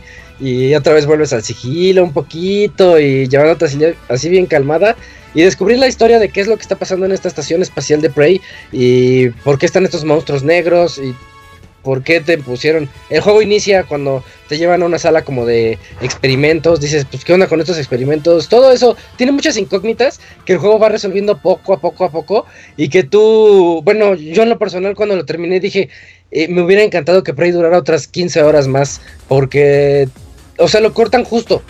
De esos juegos que cortan dices, está bien, porque si no se hubiera sentido como alargado de que extienden mucho algo, como un chiste que están extendiéndolo mucho.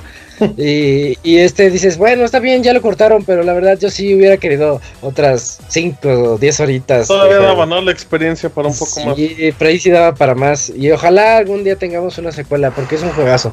Sí, ¿sabes qué? Y, y Prey tiene, tiene mala suerte, Isaac, porque... Porque en realidad tú ves los lanzamientos de abril y de mayo y, estuvo bien posicionado. O sea, Prey estuvo muy bien en esa fecha de lanzamiento. Si tú ves lo que tuvo antes y después con el margen de un mes. Pero la bronca es que la gente en ese tiempo seguía jugando Horizon o Zelda o Nier o Persona o Nio.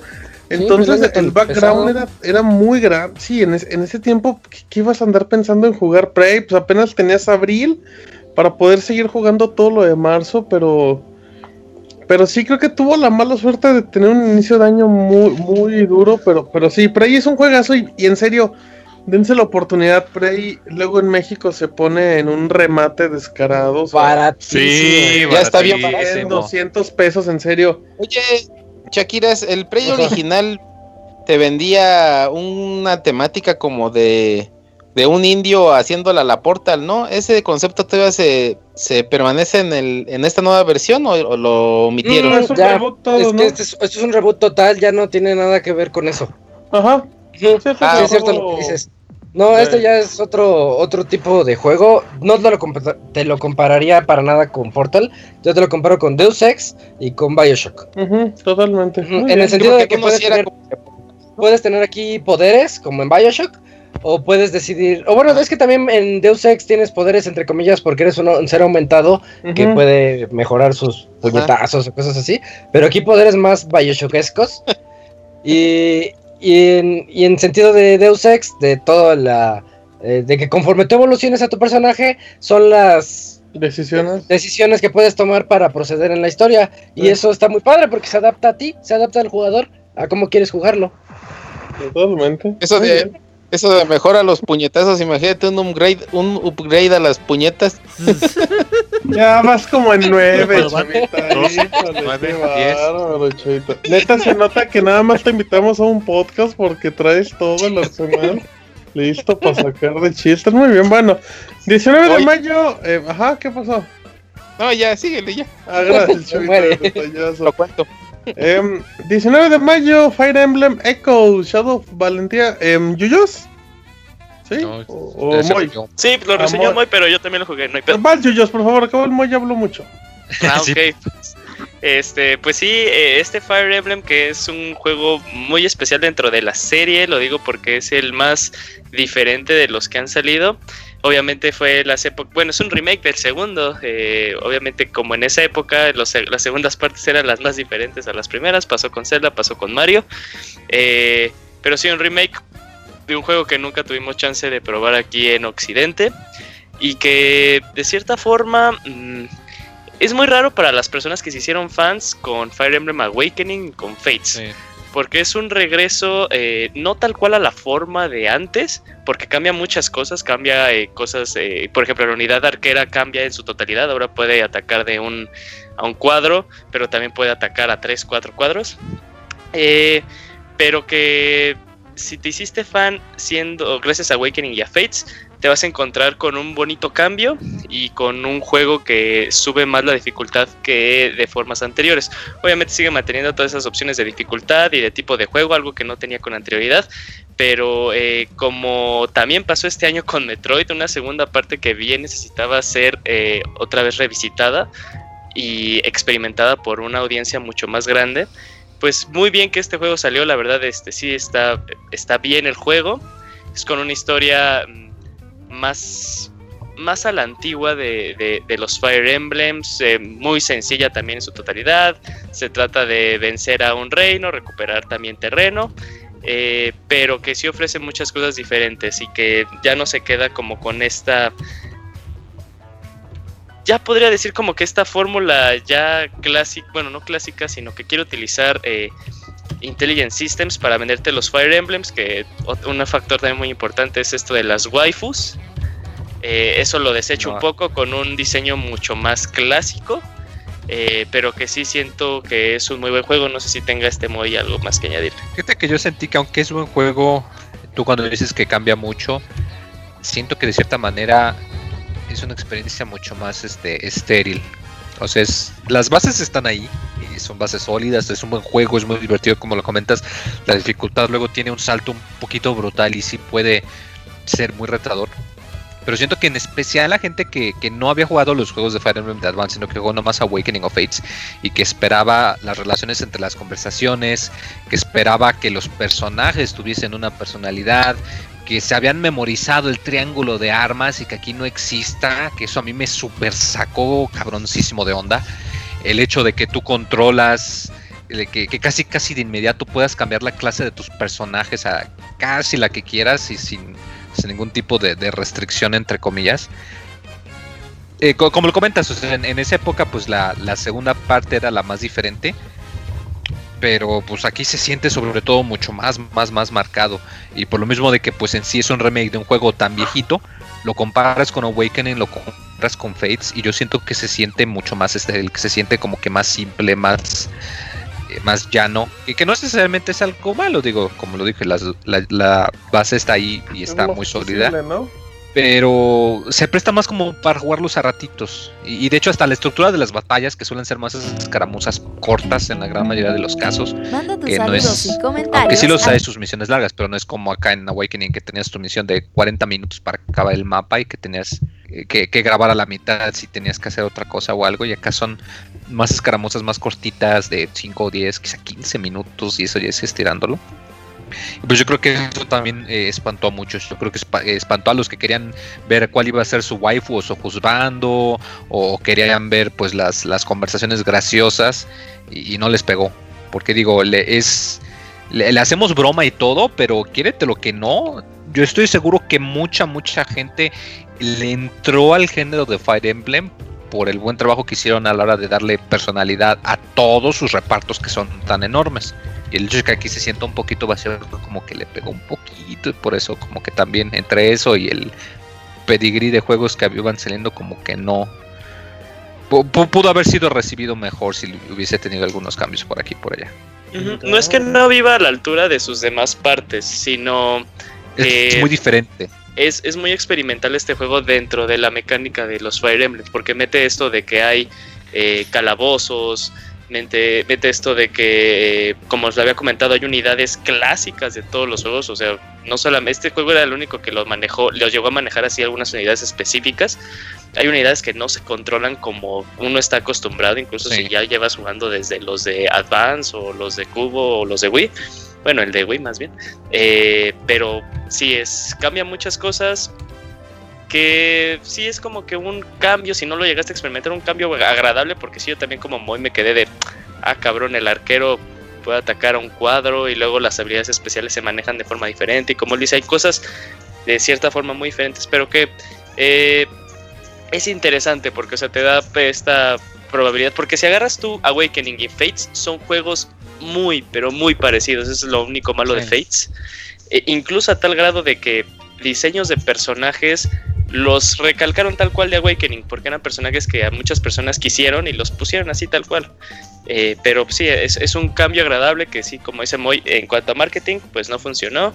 Eh, pero eh, salió esta segunda parte que luego hay juegos que nunca tuvimos chance de experimentar o que gente no tuvo chance de experimentar y es bueno volverlos a poner en una librería que puede ser, que está al alcance de muchas personas.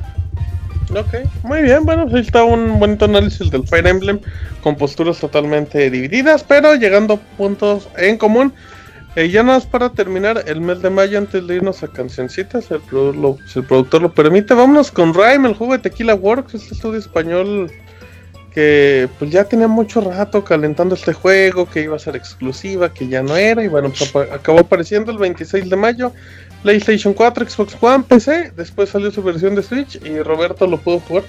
Sí, ahí tuve un juego que pues esperé mucho tiempo y pues bueno, ahí poquito a poquito fue saliendo información. Y la verdad es que Rain eh, es una aventura muy bonita, no terminas por ser el super juego y tiene en ocasiones problemas ahí de rendimiento. Pero la verdad es que la sensación que te deja al final, eh, la aventura, los diferentes niveles que vas recorriendo, los acertijos. Ah, te recuerda mucho a esta onda que vives con los juegos de Fumito Ueda, sobre todo con Aiko. La verdad yo les recomendaría mucho a aquellas personas que tienen un Switch, un Play 4. Bueno, salió en todo, en realidad ya el Switch salió un poquito tarde, pero ya está. Eh, todas esas personas que tratan de pues de ver juegos diferentes, de que ya no quieren los juegos de, de siempre. Creo que Rain es una aventura muy bonita que no se deben de perder. Órale, sí se lo echó muy rápido. Y sí, y sí es un, es un juego de plataformas. Con un ambiente igual como de mucha soledad. Pero, pero no sé, juega muy bien con. Juega muy bien con los sentimientos, con los colores, el, el, clima. Ajá, los climas van mucho con los sentimientos. Es, Sí, es un juego totalmente independiente, así como dice Roberta al inicio, a mí al inicio me costó mucho porque decía, es un juego que se nota que es independiente, que no tiene como buen rendimiento, pero ya te empieza a enganchar en esa historia. Es típico, esas típicas historias que pues te van narrando con las acciones y, y los puzzles no son imposibles, tienen, tienen, las soluciones son súper lógicas, así como, o sea, todo está dentro del escenario, el control responde pues relativamente bien, en algunos momentos falla, pero tiene un diseño de niveles muy bien, aunque el chavita quién sabe qué ande haciendo.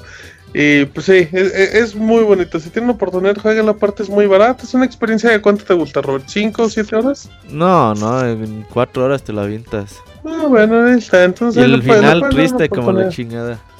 Triste como, como, la vida. Sí, es un spoilersazo, me muy regaño. Spoiler. Spoilersazo. Pero bueno, ahí está Rime. Entonces, si le parece el producer, ya llegamos a no, nos vamos a. No, que ya no, no, tenemos cancioncita, eh, porque. Ah, entonces. tiempo limitado. Ay, el Moy no nos va a cantar. Vámonos entonces. Eh, Hay que chiflen algo. No, sí, déjale, chavita, gracias. Eh, entonces, pues rápidamente nos vamos a junio. Si les parece, 20 de junio. Con la expansión. Se llama Julio, güey. Ay, Dios mío. Ah, sí, sí, se rifó. Está bien, está bien. Me, tardé un poquito en entenderle, ¿no?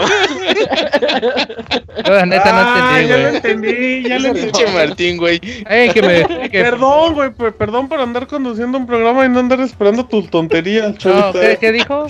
Al ratito lo escuchan el editado. Pero bueno, vámonos al mes de junio, el 20 de junio para ser más exactos, con Final Fantasy XIV y su expansión. Moin, no, no reseñes, cuenta. No, no, ay papá, bueno, el pues ya para que vayan cortitos. de este juego, güey, ahí te digo todo. sí, le, le, pregunté a Robert y me dijo, Simón, me late, y luego nomás publicó una. No, no, es que no mames, me mandaste la reseña del primer juego, güey, no mames. Güey, es que reseñábamos Destiny cada vez que salía una expansión. Rifado, muy rifado. pero Destiny no ya viste. Esto, yo te pregunté y dijiste que sí, pero bueno. Es que no, como ya, ya, perdiste un minuto y medio en quejarte Peleándote, peleándote. Pues sí, pero ya, bueno. siguiente juego. se, las pongo así. Órale. Saben que yo tengo fama de tacaño y llevo suscrito a este juego por 990 días. ¿Y cuánto pagas? 15 dólares al mes. Más, más los costos de las expansiones. Y además el mal juega en línea, o sea, y su internet está feo y aún así lo juega. No, la verdad, yo, yo acá rato lo he dicho, que el, Final Fantasy XIV es, e, e, es el juego que sí, que el 15 está muy chingón y todo, pero si tú quieres un aspecto más a la antigüita, más como el 9, más como el 4, en donde le enfoques en eso, en la fantasía, que no te engañes porque es un MMO. Y, y la expansión de Stormblood es muy, muy impactante en el, en el aspecto de que te, da todas estas áreas, es el juego que más se siente el estilo. Me gusta mucho que hay ciertas áreas en las que tú tienes que explorar el terreno, pues ahora sí que a caminar a pata. Y te da una sensación de nostalgia cabrona, como cuando tú estabas jugando en el Final Fantasy VI y estabas en el mapa general y te movías de un pueblito a otro. Y, te pega la, la nostalgia muy fuerte. Es un juego muy chido que eh, añade muchos cambios para los novatos que no le saben al género, pero también para los que quieren su reto muy difícil, que te mete muchos cameos, que te mete referencias que a Final Fantasy Tactics, que a la Torre de Cristal del 3, que a la Pueblo de Doma del 6, que hasta te mete las canciones y todo eso. Y es un juego que, digo, ya ya lo hemos mencionado, que estuvo a punto de hundir a, Square Enix. Y yo creo que ahora es el juego que. que financia todo. o sea, no, no, es broma. O sea, yo honestamente pienso que mucho del dinero que les dio, que les dio del 14 fue lo que pudieron meterle para el 15. Sí, sí, mucho varo. Y la verdad vale muchísimo la pena. Sobre todo porque pues el ambiente que está muy oriental, muy japonés, las áreas en las que investigas. La mitad de la expansión se realiza en un área muy basada en, en Japón, en China, en Mongolia. Entonces está muy, muy interesante. Yo, yo les invito a que lo chequen. O sea, el demo, la versión de prueba, no tiene límite de tiempo. Te deja jugar este, hasta, nivel 30. Casi es ya justo cuando se empieza a poner bueno, de hecho. Y, vale muchísimo la pena. Hay pocos juegos que sí es este crossplay total entre Sony y PC. Y los jugadores juegan en el mismo servidor, no hay ningún inconveniente. Se controla muy bien con control si eres de los que le hace fucha al teclado y al mouse. Y no, no, no hay pretexto, la verdad. O sea, mouse? No, no, chingando. bueno, pues el Moy no le late. Es primo, güey. El Oye, Moy, el Mau. Nada más para, para complementar tu reseña de Final Fantasy XIV, Moy.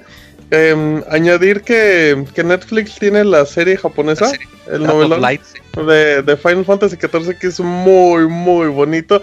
Y discretamente, muy te, enseña el juego. Sí, de hecho, la, las escenas que utilizan ¿Cómo se llama los para Dad of Light.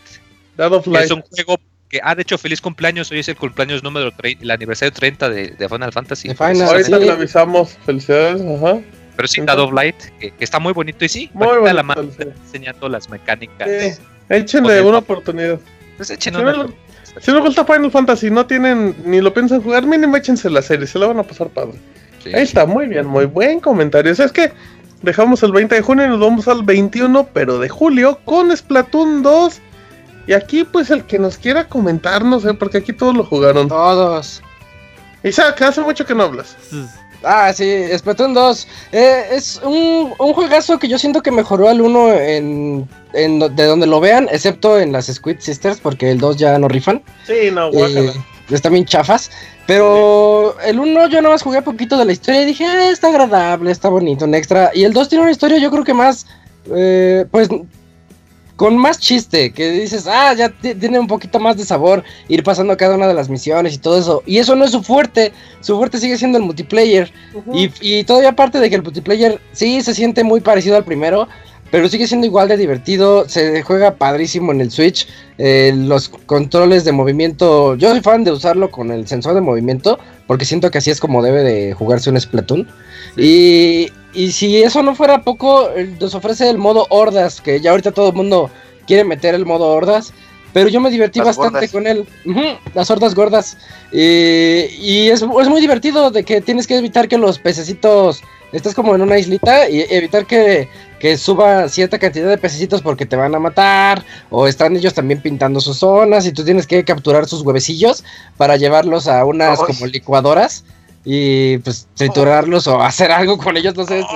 ahora que lo pienso, está bien cruel. Y aparte es difícil, como la chingada, güey. Se pone bien difícil. Inicia fácil, pero a las media hora, 40 minutos, ya estás en unas zonas más elevadas, donde ya llegan enemigo tras enemigo tras enemigo, y cada uno es diferente de eliminar. Eso, eso lo hace padre, porque eh, entre nosotros platicábamos, bueno, ahora quién trae el sniper, te toca darle a, los globos, o te toca darle a los Didiers, o te toca, darle a los otros. se me olvidaban esos. Los Didiers, sí, salen todo, tipo de, enemigos diferentes. Y está bien bonito Splatoon 2. Nada más que y no jueguen con el abogado, con Ivanovich o con Kamui, güey, porque malos como la chingada, güey. Yo soy un crack, no mames. Yo defiendo al Camuy, él es que a él le gusta que quede pintadito. Le gusta. Que queden los árboles bien pintaditos. Sí, pinta los árboles. bueno, sí, es Platón. Y, y, es un juego que, a pesar que salió en julio, Isaac, en serio, recomendamos que lo compren porque todo el contenido es gratis. Es un juego que mínimo, mínimo va a durar otros dos años. Yo creo que sí, fácilmente. y que siguen dando. Eh. Por eso, mínimo, mínimo. Y la fanaticada es muy fuerte de Splatoon. Es como si jugaras Mario Kart, que ya salió el remake del remake y ahorita está la versión más buena en el Switch. Y si entras, siempre hay gente jugando. Splatoon también va para allá. No, y el nivel competitivo es altísimo, güey. Yo creo que a, Nintendo le hacía falta Splatoon como para refrescarse un poquito en su catálogo, ¿no? Independientemente. Pues le hacía falta un juego competitivo en línea. Ajá. Y Splatoon viene y sienta bien las bases, así es que, pues bien que bueno, muy, muy buen apunte, chavita. Me gustó ese comentario, ahí está. Em, no, solo de pendejadas vive el chavirri. Ni te creas, pero mayormente. Te mueres por escupir. oh, que la canción. Bueno, seguimos en eh, los temas. Ya vamos al 15 de agosto. Y aquí, ¿quién será? ¿Moy, Yuyos? ¿Alguno? ¿Alguno? Órale, vas. Julio, va Julio, va Julio. Julio, Julio. Yo, Sonic Manía. Sonic Manía. Ah, Sonic Manía. Eh, juegazo. juegazo es. Eh, e-, este juego es un jueguito muy, muy, muy, muy, muy. Con mucha personalidad. Regresando a Sonic a lo que fue. Eh, Sonic 1, 2, 3, Sonic and Knuckles, e incluso los Sonic Adventures, nada que ver este, un poquito con los Sonics de, de ahorita. Estoy hablando específicamente de Sonic Forces, ese juego está feo. Eh, pero le dio una le dio una nueva vida a Sonic en 2D que hace que se sienta tan de la actualidad, pero las personas que crecieron y que jugaron los anteriores se van a sentir en casa. Zonas, por ejemplo, una, una queja que yo tengo muy cabrón de Sonic Forces es, no mames, otra vez, otra vez Green Hills. Y es parte nada más lo, lo podías terminar presionando adelante. Sonic Mania es diferente, o sea, otra vez tienes escenarios clásicos como Green Hills, como Chemical Plant, pero el segundo acto cambia totalmente. El segundo acto es algo que no habías jugado y aparte la música, eh, en los primeros actos es la música clásica y en los segundos actos es una música remasterizada, nueva. y aparte de múltiples... Eh, como modos, no solamente es con Sonic, puedes jugar con Tails, puedes jugar con Knuckles, que ahora sí eh, se controlan un poquito diferente a Sonic. Es algo muy padre. La versión de Switch ya está mejorada porque el único problema que tenía que presionabas tu menú o, lo apagabas y lo prendías y tardaba como cuánto era Isaac, 10 segundos en volver a responder el juego. sí, pero ya lo corrigieron. Sí, ya está corregido totalmente. ya no está. Eh, la música de T-Lopes es sí merece una, una mención honorífica eh, y aparte los nuevos escenarios que crearon muy padre juego, te va a dar muchas, muchas horas. Bueno, sí, muchas horas porque si eres de esas personas que quiere sacar el 100% de Sonic, porque no solamente es agarras a Sonic y ya llegas al último acto y acabas. Eh, hay como que un final extra, pero este final extra se consigue eh, teniendo, bueno, pasando los bonus stages eh, y, explorándole, porque también tienes que cumplir con ciertos requisitos. Tienes que tener un mínimo de 50 rings y pasar por un checkpoint para que se te abra un bonus stage. Entonces, este, esas cosas le van, a, le van metiendo mucha rejugabilidad al juego. Y es muy bonito, la verdad a mí sí me entretuvo mucho y, o sea, es lo juegas y como que estás muy feliz. Los colores son muy brillantes, eh, los escenarios tan de caricatura. Eh, es muy padre este juego, sí, es, eh, es de...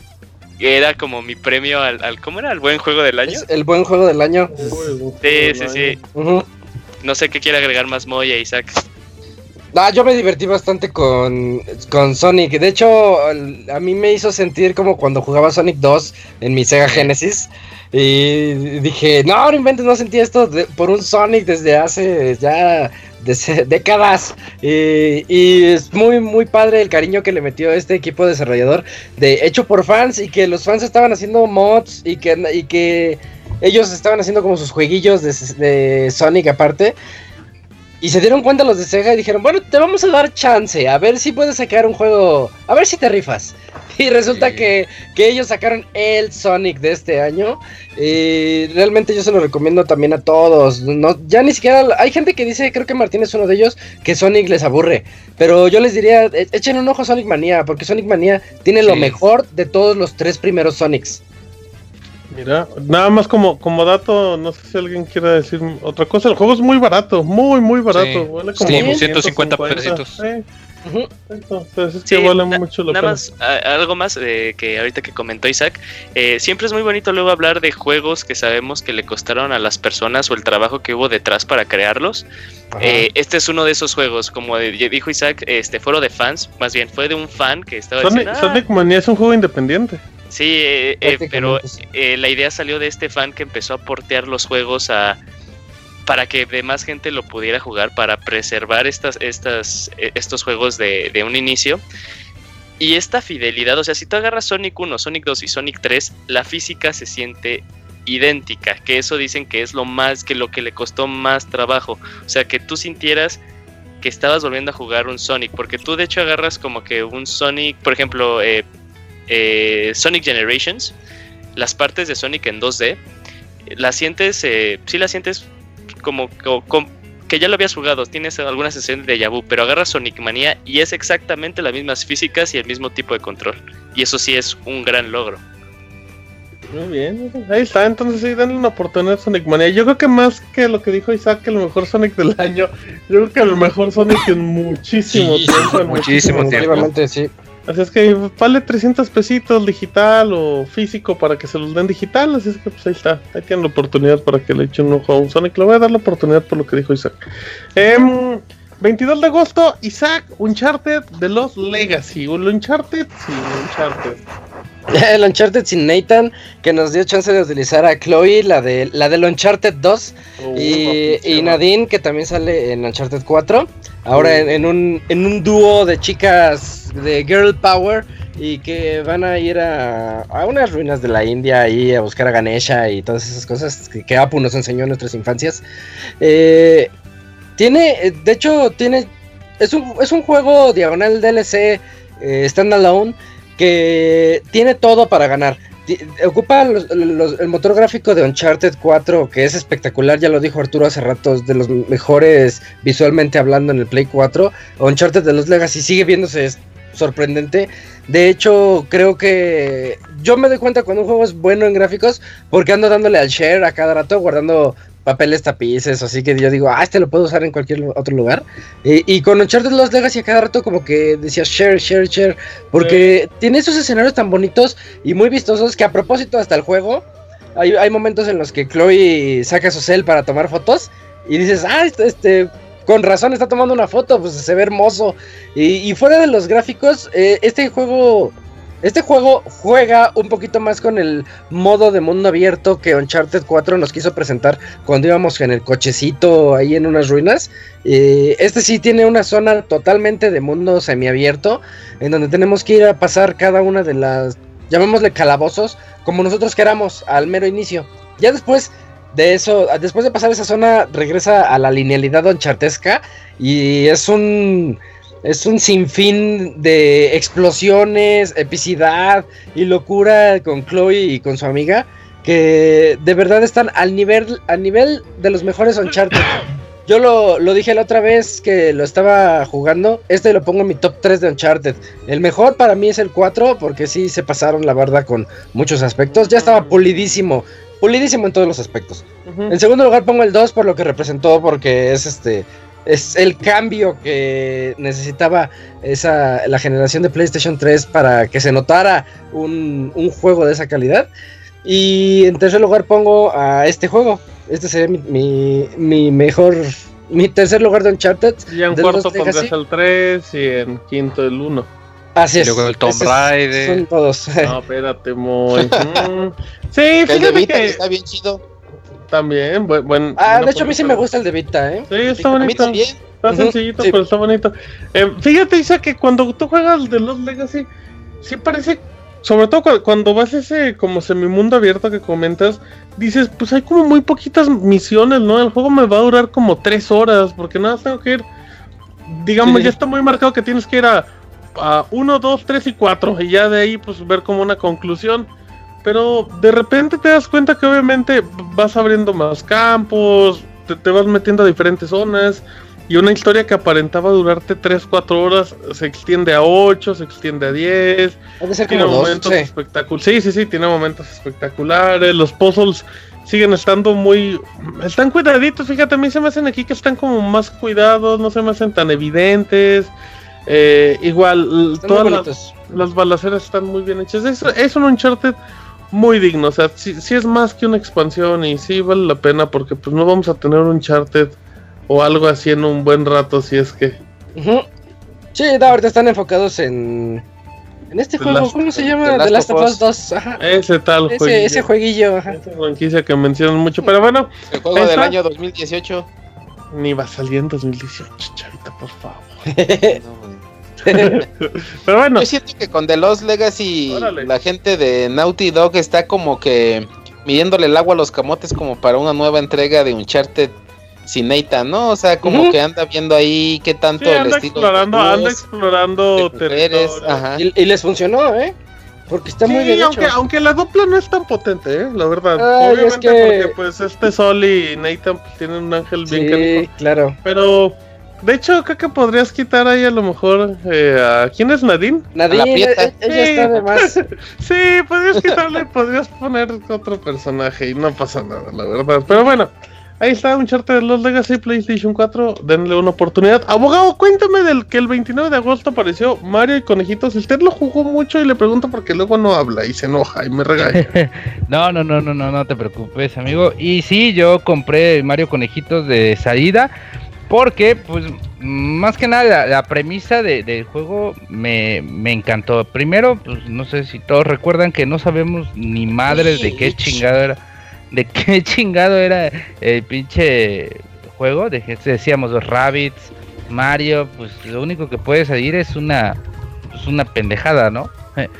Y, y pues no, supieron pues implementar quizá algo que pues Nintendo, no sé si Ubisoft, bueno, no creo, no sé si Ubisoft, pero creo que no tampoco habían hecho. Y era pues el juego de estrategia por turnos, pero pues un, juego de estrategia por turnos en un mapa de estilo XCOM.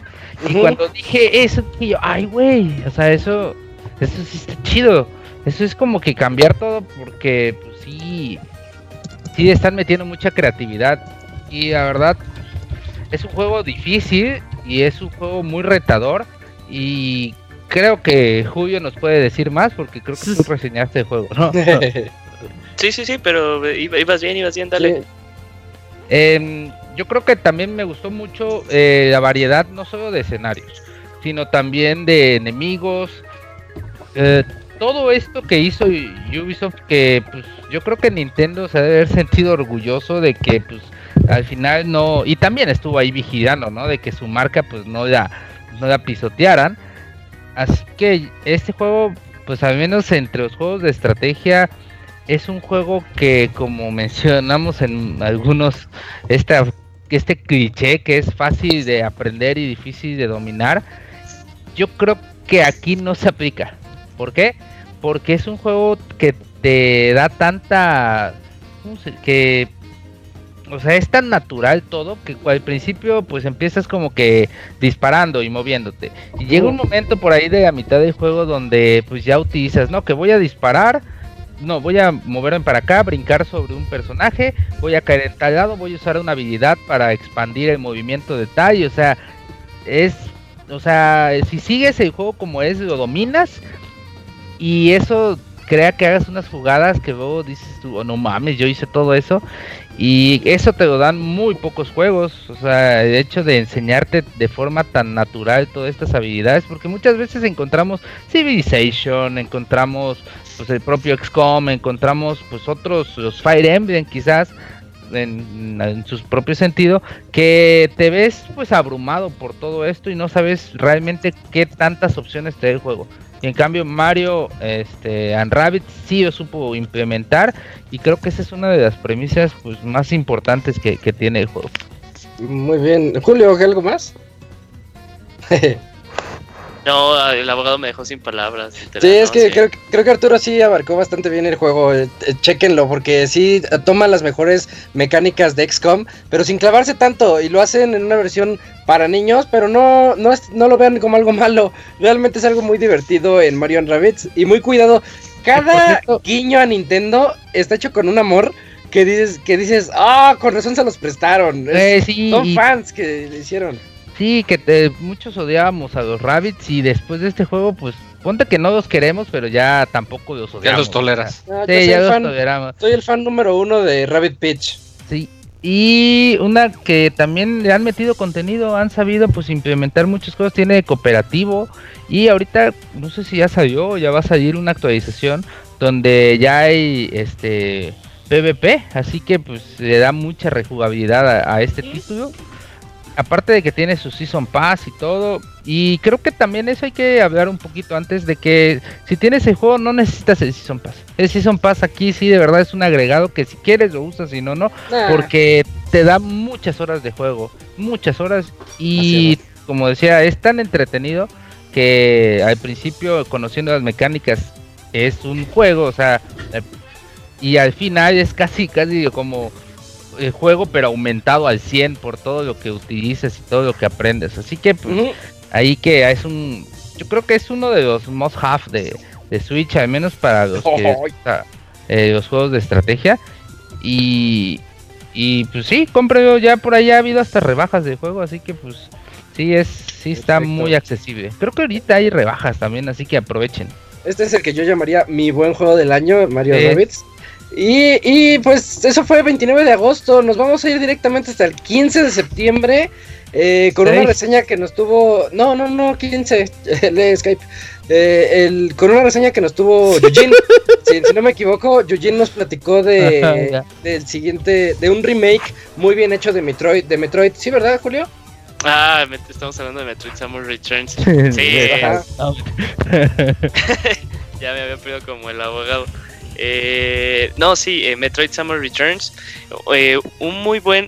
que es que, como la había. Una vez creo que le había comentado, no sé si a ti, Isaac, o a, Roberto. ¿Qué, qué, qué? Que, por ejemplo, cuando Nintendo llega a hacer remakes de, de sus juegos, no simplemente te ofrece el remake, sino siempre te da algo más, siempre hay como un valor agregado. Eh, y en este caso, eh, Metroid Samus Returns es, es eso, llega un momento en el que si tú jugaste el 2, el Metroid 2 de Game Boy, eh, ya no lo reconoces y no me refiero a que ya la paleta de colores cambie, que es en 3D y que hay color, no nada de eso, sino que te, le mete un agregado que no había tenido en este caso la serie de Metroid en ningún momento. Estoy hablando de las habilidades Ion, que son habilidades que nunca había tenido Samus. Son habilidades que tal vez de cierta forma semejan a algunas que había tenido en otros juegos, pero que son en únicas para este título.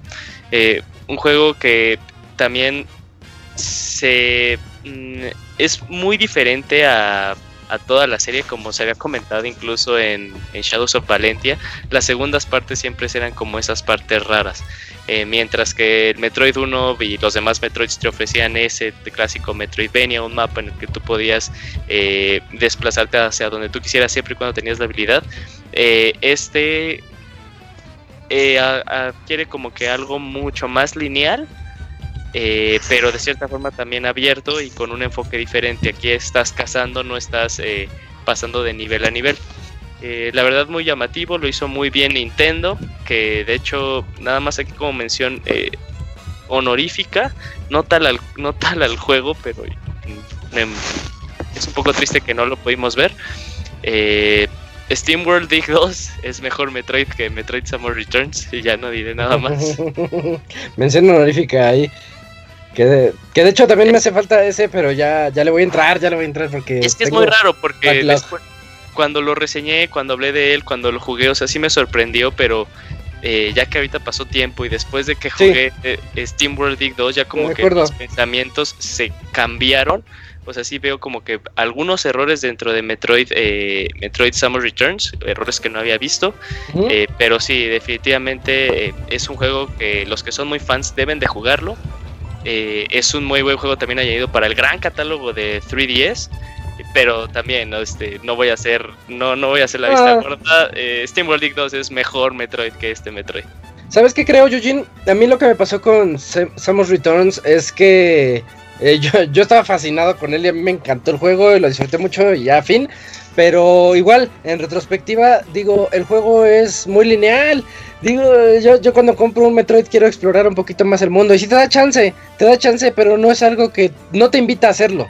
Y un Metroid, un buen Metroid te debe de invitar a regresar a aquellas zonas y encontrar ese, ese hoyo oculto por ahí para poder entrar a nuevas áreas y obtener nuevos poderes, etcétera. Algo que no ocurre con Samus Returns es totalmente lineal si lo quieren ver el, el juego base. Y pues no es malo, pero no se siente tan Metroid. Ya dirían Sí, es que aparte es un juego, eh, me pasó igual, por ejemplo, los Metroid siempre me, la primera vez que los juego, decido tomarme mi tiempo, ¿no? pasar, explorar y todas estas cosas, pero eh, este juego como que le da muchas más herramientas al jugador para que se salte estas reglas predeterminadas de voy a estar eh, echándole bombas a cualquier cuadrito del mapa y en este te da una habilidad en la cual puedes saber cuáles lo puedes destruir eh, que lo hace mucho más rápido. Este juego como que mi primer... Eh, la primera vez que lo juego es como la segunda vez que, que juego un segundo Metroid, o sea, mucho más rápido, mucho más enfocado a mi habilidad, más que nada a conseguir power-ups y misiles y tanques. Sí, tienes toda la razón. Y dejamos ahí a Nintendo un ratito porque después, el 29 de septiembre, llegó el juego, el juego del que en mucho tiempo, no sé decir cuánto tiempo, eh, no había visto yo a tanta comunidad hablando de un solo juego. Eh, en términos de que el equipo desarrollador de dos hermanos, dos hermanos luchones que pues la clásica que hipotecaron las casas y que le echaron ganas y que si querían salir adelante y que nos gustó mucho el primer demo que mostraron en la E3 del año pasado y decíamos, pues ya lo quiero y después nos enteramos que era un shooter estilo, bueno, un ¿cómo se llama? Run and gun. un run and gun. Y, todo el mundo decía, ay, esto es un gun, a ver qué tal sale. Y resulta que sale Cuphead y nos trae un homenaje a los juegos de a los a las caricaturas de 1930 con un estilo de juego moderno, con unas mecánicas de parries que nos permiten eh, evitar algunos ataques de los enemigos, muy vertiginoso. Eh, sí, Cuphead se trata mucho de aprenderte las rutinas del rival. Eso, eso me lo dijo mi hermano. Me dijo, Cuphead no es difícil. Y yo, yo estoy con él, tiene, tiene algo de razón en eso. Me dicen, no es un juego difícil, porque nada más es cuestión de que le dediques eh, dos, tres pasadas y te aprendes la rutina del, rival. Es un juego más como de ritmo metido ahí en el, en el run and gun. Que de hecho, pues si nos ponemos un poquito exigentes, todos los run and gun son así. Eh, los juegos también estilo Dark Souls son así. Nos tenemos que aprender qué es lo que tienes, qué es lo que hace el enemigo para vencerlo. Y Cuphead es lo que tiene, pero lo tiene muy bien y muy sutil, muy sutilmente ahí disfrazado. Que batalla contra batalla de todos los jefes que tiene es algo diferente, es algo muy bonito, la música que tiene es hermosa, es música de los 30 también, es música que bien podías tú quitar de Cuphead y ponérsela a una caricatura de ya sea de Mickey Mouse o de Tommy Daly de las clásicas y tú dirías, "Oye, esta, esta música es, es de esas, está hecha para ese para ese tipo de escenarios." También eh, hay, un, hay un dato curioso del juego de que este Cuphead, el personaje principal, en el mapa principal trae guantes amarillos, en las misiones principales trae guantes blancos y no me acuerdo qué otro color sale. Y la gente empezó a criticar, ah, ahí está su juego perfecto, que no tiene ni siquiera constancia en los colores. Y los desarrolladores dijeron, espérate, espérate. Y pusieron una foto de Mickey con los guantes amarillos y otra de Mickey con los guantes blancos.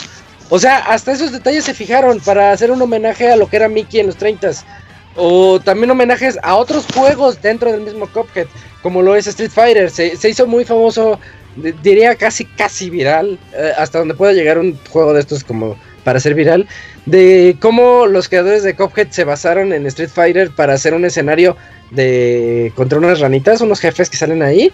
Y está bien padre ver cómo sale Ken haciendo su clásico taunt así de come. Y también sale Ryu haciendo así como fuerza. Y, salen los, jefes de Cuphead haciendo exactamente los mismos poderes. O que lanzan Yoga Fires. O esos homenajes que tanto nos gusta encontrar los detallitos. Cuphead todo, todo eso lo tiene. No sé si alguien más de aquí quiere agregar algo rápido porque ya me, me emocioné. La música, la música es increíble. Es de, esas músicas que tardan un buen en hacer el loop y que por lo mismo la puedes escuchar una y otra vez. Yo aún no tengo el juego, pero me he estado spoilando el, soundtrack y no, no, con eso de que a mí me encanta el, género de música de Big Band. Es, es, un detalle, es un gozo el escuchar la banda sonora de Cuphead, la verdad. Sí, chéquenlo, es, es de verdad un, trabajo hecho con mucho cariño, como lo, lo, dijo Julio, que vale la pena hablar de los equipos de desarrollo que le echaron ganas, así como en Sonic Mania, que dice, son historias como de triunfo. Eh, de, esas historias de triunfo de verdaderas, no las que dicen, yo no acabé la prepa y mírenme. No, pues estas, estos son chavos que de verdad estudiaron bastante y que sí, pues terminaron sus respectivas carreras para poder hacer el juego de sus sueños. Y eso les costó mm, muchísimo dinero personal. Y es bonito ver que se les. que su historia terminó bien. Bueno, al menos hasta ahorita. Ya veremos en qué acaba después. Y eso es 29 de septiembre con Cuphead. Eh, nos vamos hasta el 10 de octubre eh, para, para no cansarlos. ¿Alguien más jugó Middle Earth Shadow of War? Nomás tú. Creo que nada más yo, ¿verdad? Sí. Yo fui el encargado de jugar eh, la secuela de Shadow of Mordor, el juego basado en El Señor de los Anillos. Middle Earth Shadow of War se sale un poquito se sale mucho del canon, ya hace una historia ahí como él quiere, pero dentro del universo del, Señor de los Anillos, y eso funciona, eso está padre. Teníamos ya en Shadow Mordor ese, ese estilo de juego pseudo ajedrez que nos permitía eh, ver a los capitanes orcos de todo un reino y, e irlos matando uno por uno para poder avanzar en ese dominio del castillo principal. Eh, entonces, Shadow of War eso lo tiene y lo triplica, lo quintuplica. De verdad se siente como, como algo ya demasiado extremo. Si el primer juego tenía nada más dos mapas principales, Shadow of War creo que perdí la cuenta de tener como siete. no sé, dejémoslo en más de cinco. Eh, y esos más de cinco a mí me gustaron bastante porque el, primero yo me quejé de que era muy oscuro, que de hecho algunos me dijeron comentarios en Twitter, eh, recuerdo que el señor Tortuga me dijo que a lo mejor mi tele tenía el brillo bajo. Digo, no, no me refiero a eso, me refiero a que es un juego muy oscuro, como cuando, juegas Batman, como cuando juegas Batman y Batman pues obviamente todo es en la noche, ¿no? Porque es el caballero de la noche, Batman. Y eso es, es un juego oscuro, pero, pero no se siente opaco, no sé. Y Shadow Mordor lo tenía. Y Shadow of War lo que tiene es que cada uno de los escenarios que les estoy hablando, eh, uno es como que en unos bosques, en los, los, clásicos bosques del Señor de los Anillos, ustedes saben a lo que me refiero con eso. Eh, otro es en unas cuevas, otro es en unos como edificios derrumbados. Entonces sientes esa variación de escenarios muy activa y que siempre te, te pues, te mantiene dentro del, del juego muy, muy adictivo. Es, yo, yo de hecho tenía ganas de, en ese entonces, en octubre 10, porque poquito después salió el Assassin's, y yo tenía ganas de jugar Assassin's y dije, no, espérate, me voy a tomar un tiempo, porque de hecho Shadow of War es también como un Assassin's Creed con mecánicas de Batman, porque recordemos que el juego anterior también lo toma las peleas, las peleas de los juegos de Warner Brothers, de que si alguien te va a pegar, sale ahí el simbolito y le presionas triángulo para hacer el contraataque y luego pegarles y hacer eso. Y Shadow of War ya también lo tiene pues bastante plagiado, diagonal ahí eh, implementado en, el, en, el, en la base del juego, que lo hace muy divertido, muy adictivo y dejen pasar, yo les recomiendo no pelen la tienda. O sea, no caigan en eso de las loot boxes. Porque no sirven de nada. El juego te lo puedes acabar perfectamente sin utilizarlas y haciendo las misiones conforme van. Eh, también otro muy, muy buen juego del año. Y bueno, ya a finales de octubre, cuando también teníamos la, época pesada de juegos, salió eh, South Park. South Park, The Fractured Butthole, eh, que ahorita Arturo ha estado jugando últimamente y como fanático de South Park me gustaría saber cómo lo ves Arturo, este, ah, pues, secuela. Yo creo que eh, aunque ya no fue Bethesda esta vez, si ya fue otro estudio, creo que continuaron con las mismas bases porque el anterior juego no era un juego difícil, no era un juego que así que te hiciera, que te pidiera mil horas, era un juego que realmente lo que implicaba era que estar jugando y estar viendo un capítulo de South Park con todo lo que eso implica. Con esto me refiero a humor negro, al más no poder, al, al grado de que hay ciertas cosas donde te meten a un sótano con dos curas y los tienes que madrear antes de que te violen o, o, detalles donde te peleas contra pueblerinos que te, que te quieren golpear. Ah, cabrón, espérense. Chavita, ponte mute. Ese, chavita, ese chavita. Ah, o, o pueblerinos que te quieren golpear por tu, pues, por tu género muchos, muchos detalles, muchos guiños. Es un juego que solo contarlo te da risa y no imagínense jugarlo. Eh, por ahí lo de políticamente correcto tiene muchos guiños a la serie. O sea, el hecho de que puedas personalizar a tu personaje con diferentes poderes, que todo se tome tan en serio y a la vez tan en broma. O sea, dentro de la broma todo se toma en serio. ¿Por qué? Porque hay partes donde no puedes entrar porque hay lava. Pero esta lava pues son legos de color rojo. Eh, detallitos así hacen que un juego... Eso sí cambia su base jugable un poco. Porque antes eran tipo eran juegos por turno. Y ahora ya son este y ahora ya son un poquito en tablero, mm, entre comillas, porque no es un tablero muy grande, es un tablero pequeño y tú te mueves y aunque es por turnos, o sea, hicieron una mezcolanza entre, ah, cabrón, que está sonando una... una chavita. Oye, chavita. ponte mute. no soy yo. bueno. Se calla todo, bueno. 16 eh, para el chavita. entonces, esto quiere decir que, pues, sí te deja, pues, un buen sabor de boca, aunque suena albur. Y creo que es el juego de, South Park. Sigue, mejora lo que tiene el primero. Y aparte, pues, mm, yo creo que el tema de esto da pie a más, pues, cosas graciosas. Así que, pues, creo que para todos los fans de la saga es un juego que deben de, de, tener ahí, no es como que sí o no, lo debes de tener, lo debes de jugar, porque te vas a divertir un chingo. Es un juego que te divierte. Yo creo que este es mi nominado, como todos tienen ahí, al buen juego del año. Ah, excelente. Muy, bien, ya, estoy aquí de regreso, Isaac. Perdón. Sí, bien, Martín. Eh, ¿Ya acabamos South Park? Muy bien, bueno, pues, seguimos el día después, octubre 27, con Assassin's Creed Origins. Eh, aquí no sé, el abogado, el abogado le entró muy duro al Assassin's Creed. Ah, sí, a Medjay.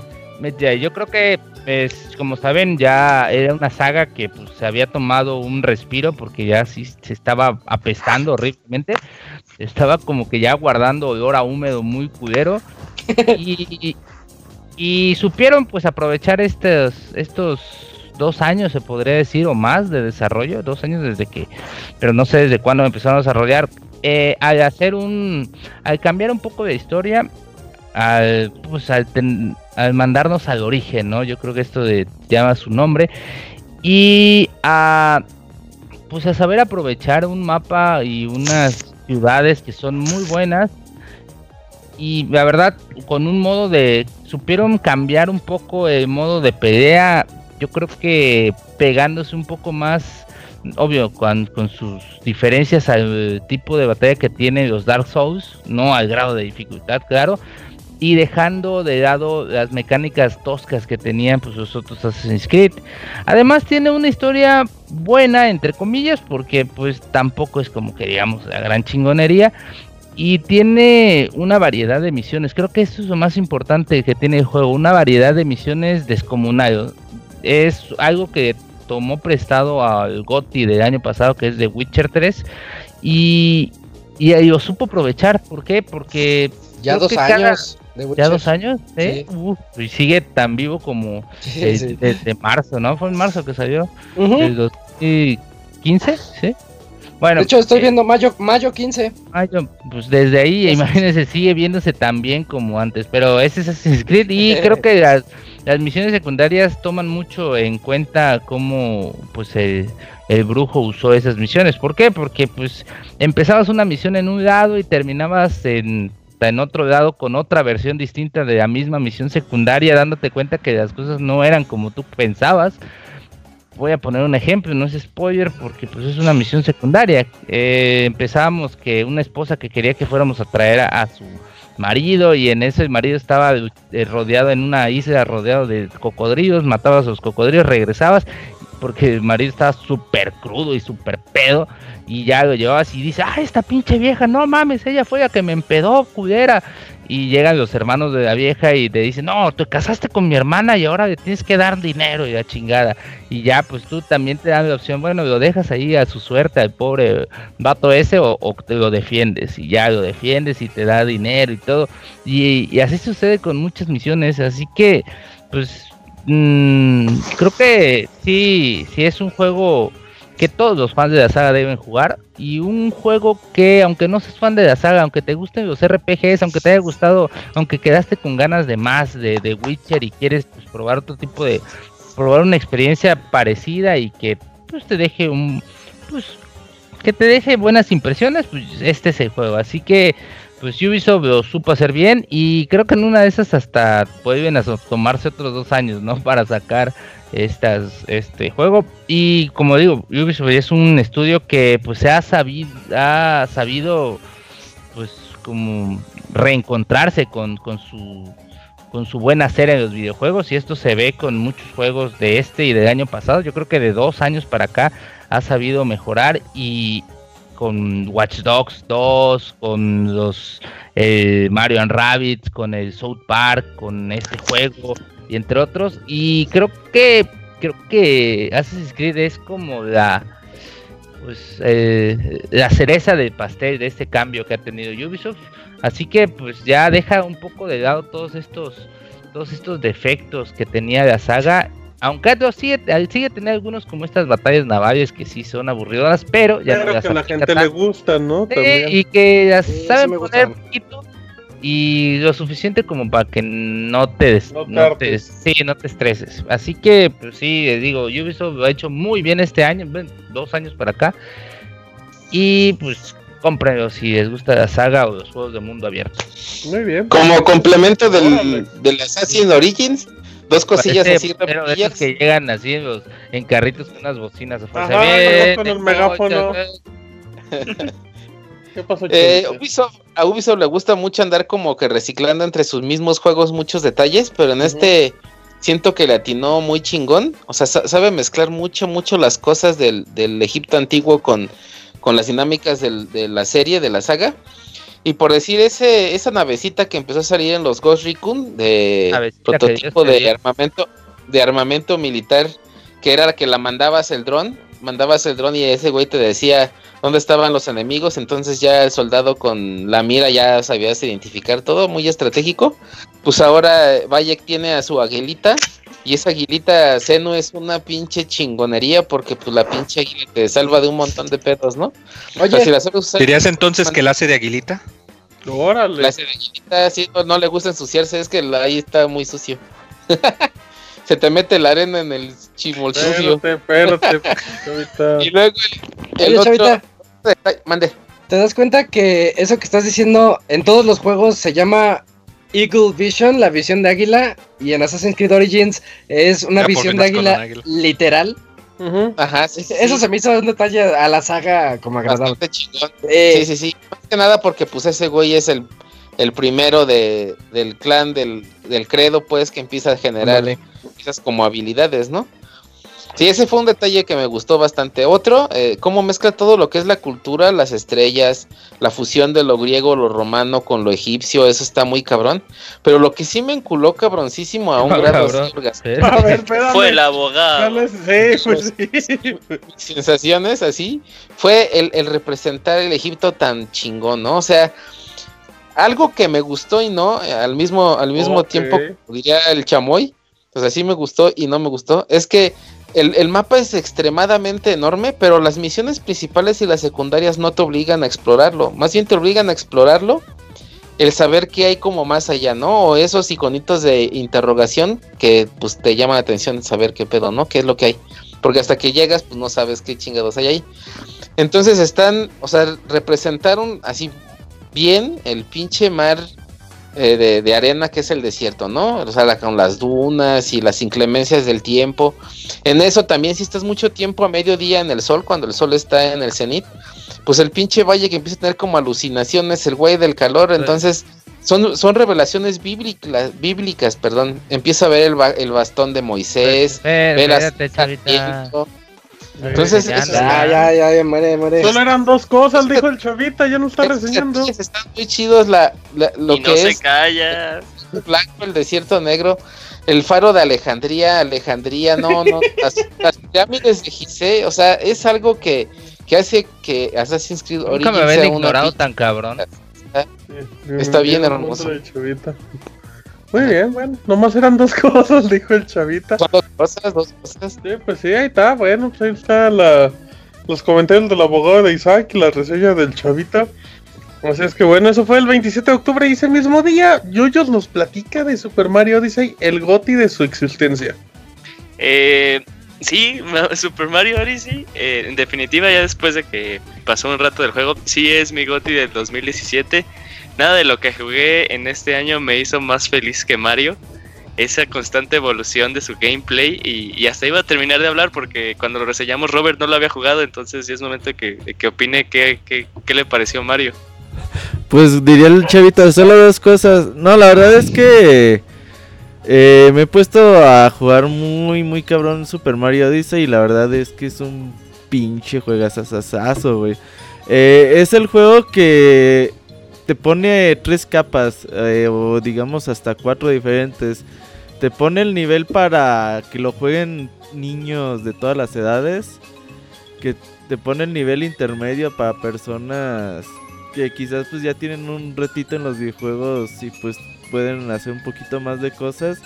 El nivel complicado que ya te pone ya estrellas o lunas, en este caso un poquito más, más difíciles, que ya tienes que utilizar algunas habilidades de Mario. Y te pone la cuarta de que ya cuando aprendes a utilizar el 100% de las habilidades de Mario, los movimientos, los dobles saltos, eh, aventarte, saltar por las paredes, el juego se vuelve ultra, ultra, ultra divertido. Es un juego donde empiezas a buscar lunitas y empiezas a ponerte como que retos a ti mismo. Dices, ah, hay una pinche plataforma, estajas de su chingada madre. Sí llego. entonces empiezas a ver la forma de cómo saltarte el pinche nivel, todo lo que te tuviera que recorrer, digamos, una persona de nivel medio o bajo. Y tú agarras y saltas dobles por la pinche pared, avientas el sombrero, rebotas y caes exactamente la lunita. Empiezas a como a mover a Mario como te dé a ti tu chingada gana. Y la verdad es que eso se disfruta un montón porque es un juego al 100% que depende mucho de tu habilidad y que dependiendo de esa habilidad puedes tú disfrutar un poquito más lo que lo que puedes hacer. Es un juego que se puede jugar bonito si tú lo quieres. Y la verdad es que eh, Julio empezó, mira, güey, te reto. Entonces como empezamos ahí como que esa guerra de retos. Y luego ya le dije sobres, güey, te reto. Y el cabrón hoy me estuvo mandando en la mañana un chingo de retos y llegan con las 10 y... Ahí está el reto, cabrón, ya te chingué. Le digo, güey, no hacía trabajar. ah, sí, cierto, ya se me hizo bien tarde, cámara, güey. La verdad es que es un juego muy, muy disfrutable. Eh, sin duda alguna, eh, Don City se llama los aplausos, güey. Es muy bonito jugar en ese nivel y tiene unas misiones espectaculares. Y la verdad es que yo no me imagino un juego futuro de Mario sin la habilidad de poder rebotar en tu sombrero. Creo que es algo que se debe implementar ya en los miles de juegos de Mario que vengan posteriormente. Yo no sé qué me pasó que no lo pude jugar. No podía, decía, no, ahí lo tengo y no jugaba otras cosas. Y lo empecé la semana pasada, creo que ya me lo voy a acabar. Eh, está, está bien espectacular. Yo, yo que soy el fan número uno de Galaxy 2, eh, este juego me hace sentir como que estoy dentro de un Galaxy 2, pero, pero que al mismo tiempo me dice, aquí está tu nivel, o sea, te puedes ir derechito y del punto A al punto B pasarlo, pero mientras lo haces, aquí está un mundo entero que tú puedes explorar. Y como soy fan de los juegos de mundo abierto, digo, no, pues yo me voy a ir a ver qué hay por ahí. Y ves a lo lejos que hay una luna allá arriba. De repente, en los niveles de agua, como que te asomas tantito y dices, ¡oh, ahí hay una cueva! Voy a ver qué hay por esa cueva. Y posees a los. todo el mundo detesta los niveles de agua. Pero en Mario está bien padre porque con la gorrita posees a un. ¿Cómo se llama? Chip Chip. Bueno, a un pececito de los de Mario. Y nadas bien a gusto y pues ya no te preocupas de que Mario no puede respirar porque los peces respiran bajo el agua, entonces ahí vas eh, sin problemas de, eso. O también algunos que dices, ay, ¿cómo voy a llegar allá fuera de las habilidades de Mario? Porque las habilidades de Mario se sienten muy a gusto al control. Ya cuando las dominas, que de hecho no toma mucho, eh, las dominas rapidísimo. Eh, ya cuando sabes usarlas dices, bueno, ya sé cómo llegar, pero quiero ver cómo, cómo podía llegar a esa luna sin, sin sin, romper el juego, por, decirlo de alguna manera. Eh, y descubres que tienes que dominar a cierto, a cierto malo que está por ahí. O, como lo vimos en los trailers, por ejemplo, de que puedes ir apilando gumbas. Y, también eso tiene sentido para ciertos acertijos. O cómo poder obtener algunas lunas que están muy escondidas lleno de detalles en todos lados. Está. Yo, estoy fascinado con Mario. Nada más no le doy el Goti porque salió. A mí me gustó más Zelda y me gustó más Nier. Y, pero. Pero juegazo. Es algo espectacular, Mario Odyssey. No tengo nada en contra del, de la reseña de Eugene. Mira, muy bien, ahí está, pues ya cerrando con ese comentario de Mario dice, jueguenlo, aprovechen, es un juego perfecto para, para las épocas navideñas, en serio. Se lo van a pasar increíble. 27 de octubre, igual, Wolfenstein de New Colossus, Isaac. Ah, sí, una de las principales razones por las que yo no pude jugar Mario es porque yo soy muy fan de Wolfenstein y salieron el mismo día y pues, como tenía la reseña y de hecho tuve la fortuna de jugar Wolfenstein una semanita antes, pero es tan vasto el juego que tiene tantas misiones secundarias que tú dices, pues es que aquí no acaba, yo tengo que seguirle y seguirle y seguirle. Y aquí la clave a lo mejor es la palabra de, las palabras de misiones secundarias, porque eso es, algo que cuando lo comenté creo que Arturo me dijo, ¿cómo? ¿Tienes, tiene misiones secundarias? Eso no es normal. Y, y Wolfenstein sabe, sabe realizar de una forma muy buena volver a explorar ciertas zonas, como lo mencioné hace rato en Nioh de que tienes varios niveles y tú dices, ah, esto nada más es una historia secuencial de pasar los niveles y ya. Pero de repente te avisan, oh, se acaba de avistar un nuevo coronel y tienes que regresar a otro, a tal lugar. Y te enteras que en ese lugar dejaste una, un upgrade para tus armas o alguna mejora extra de habilidades, etc. Y te, te permite volver a explorar niveles que ya habías pasado. Igual que Nioh, pues. Es un chute muy orientado a la narrativa. Ellos, los creadores siempre dijeron se me fue el nombre, Machinima Games, Machine Games, creo que se llama Machine Games. Los desarrolladores son los que ellos dijeron que nada más van a hacer una historia de un solo jugador, un shooter, que para poder eh, enfocarse nada más en la historia. Y este es el otro juego que yo les tengo de las mejores historias del 2017, porque de verdad es algo sorprendente lo que hicieron. Y no hablo de sorprendente estilo Nier, que dices, oye, esto como que tocó mis fibras más sensibles del corazón y filosóficas, o algo estilo... Eh, no sé qué otro juego de historia también dijimos por ahí, pero no, no, no, este es un juego que dices, esto es tan absurdo, pero tan cool y tan épico, tan, tan es que yo no había visto algo así en Hollywood. no sé, no sé cómo explicarlo sin spoiler. No les voy a spoiler absolutamente nada. Jueguenlo.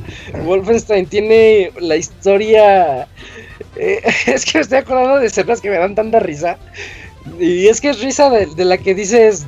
No sé a qué mente enferma se le ocurrió hacer eso pero funciona. En el universo de Wolfenstein te la creo. En cualquier otro juego hubiera dicho, esto es absurdo. Bueno, tal vez en South Park no, pero bueno, eso es otra historia, porque es South Park. Eh, pero te hubiera dicho, esto es absurdo, ¿cómo crees? Esto eh, raya ya en la incongruencia.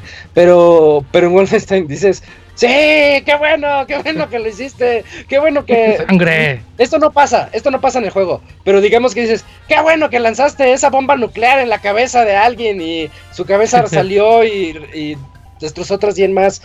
O sea, cosas que dices, eso suena tan tonto, pero Wolfenstein dices, ay, qué bien, qué bien que lo hicieron, lleno de sangre, con muchísima violencia. De hecho, yo le dije a Robert una vez platicando, y creo que lo mencioné en la reseña, que yo cuando lo estaba jugando, hay un momento, al momento, ese momento en particular yo le llamé el momento Bioshock Infinite de Wolfenstein, de New Colossus. Porque, porque hay un instante cuando tú comienzas Bioshock Infinite, que tú ves Columbia y ves lo hermosa que está la ciudad, ves la armonía que hay en ella, y sabes que en cualquier momento todo se va a ir al diablo.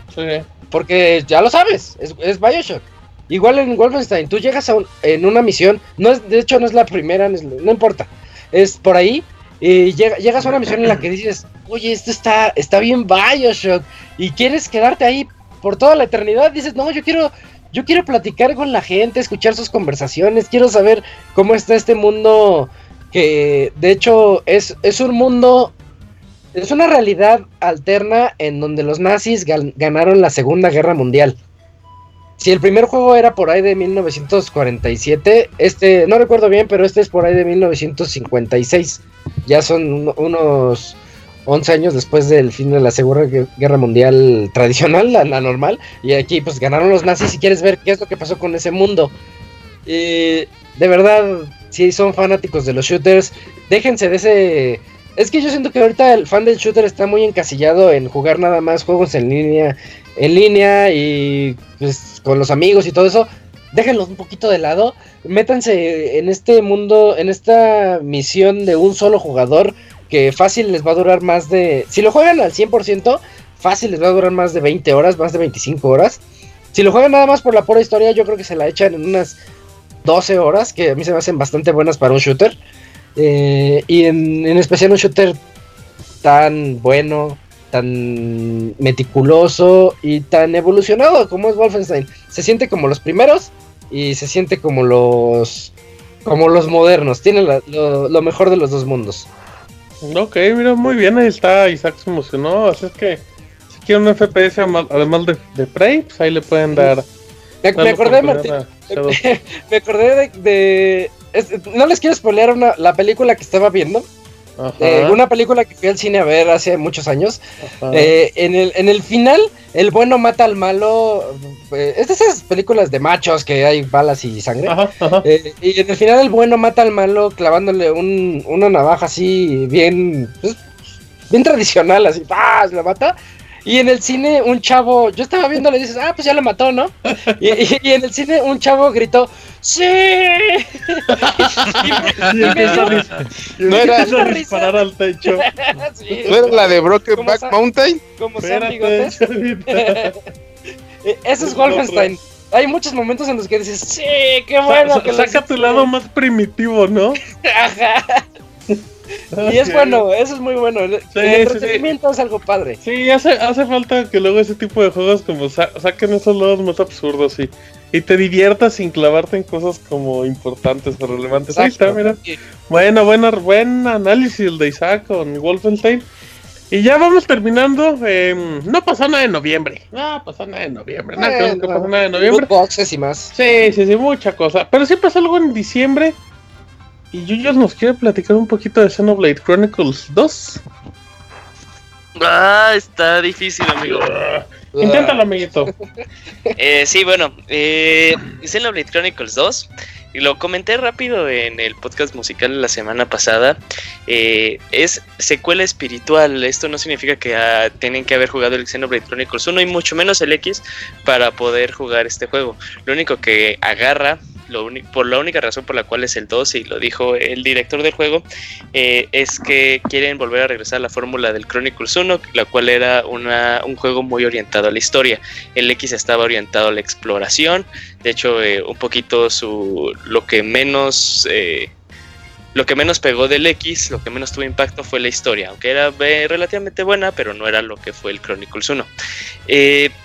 este juego tiene el sistema de batalla en un RPG japonés que he jugado entre más complejo, completo y sencillo. Es sencillo porque si el juego te, te, va explicando lo que necesitas hacer para poderle entender bien, pero es complejo porque ah, te lo explica forma de diálogo, eso puede ahí pues, pegarle a ciertas personas, pero cuando lo llegas a a perfeccionar, cuando le llegas a agarrar la onda, puedes hacer un daño tremendo, pero tremendo, tremendo, tremendo, tremendo.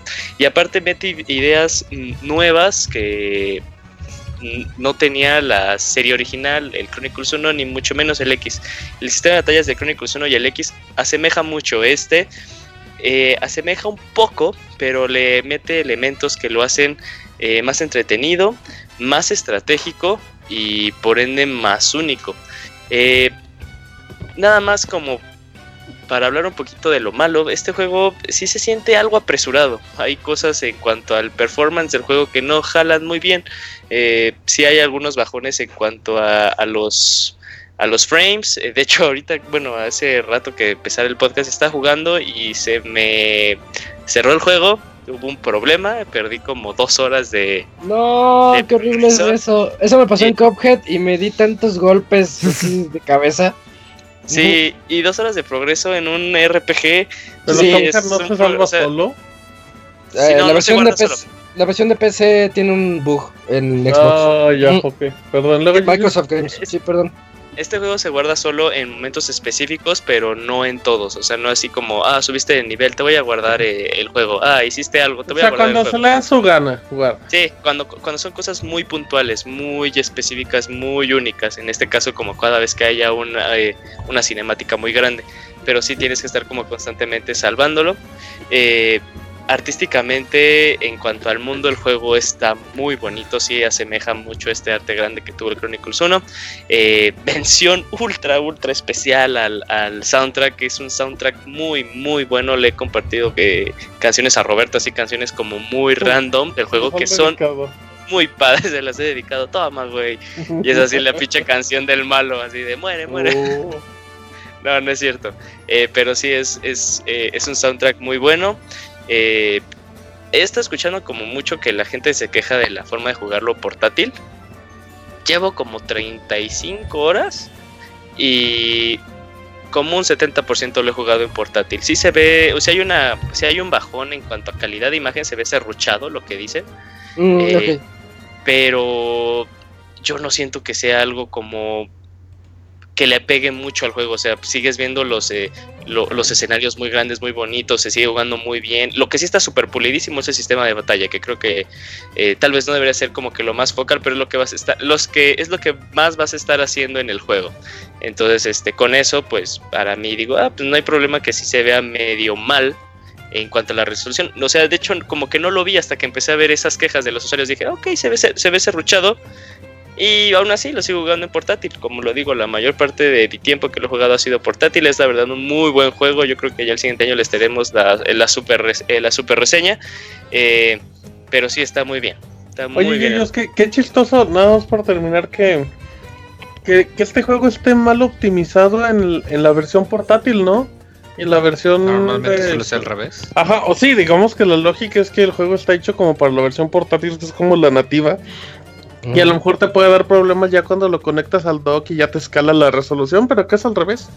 Es que este juego hace demasiadas cosas. Por ejemplo, eh, eh, se puede entender si como que lo, lo, lo, piensas un poco, iba a decir meditar, pero Didier se iba a reír. Eh, si lo piensas con detenimiento y los juegos que han salido, por ejemplo Mario y Zelda, pongámoslo así como lo más cabrón que se puede hacer en Switch, lo más, lo más optimizado que puedes tener, eh, sí hay diferencias muy claras. Zelda te maneja como, llamémosle por capas, ¿no? A lo más dos capas, o sea, no pasa de, no hay algo más abajo del suelo en el que estás. Como los ogros.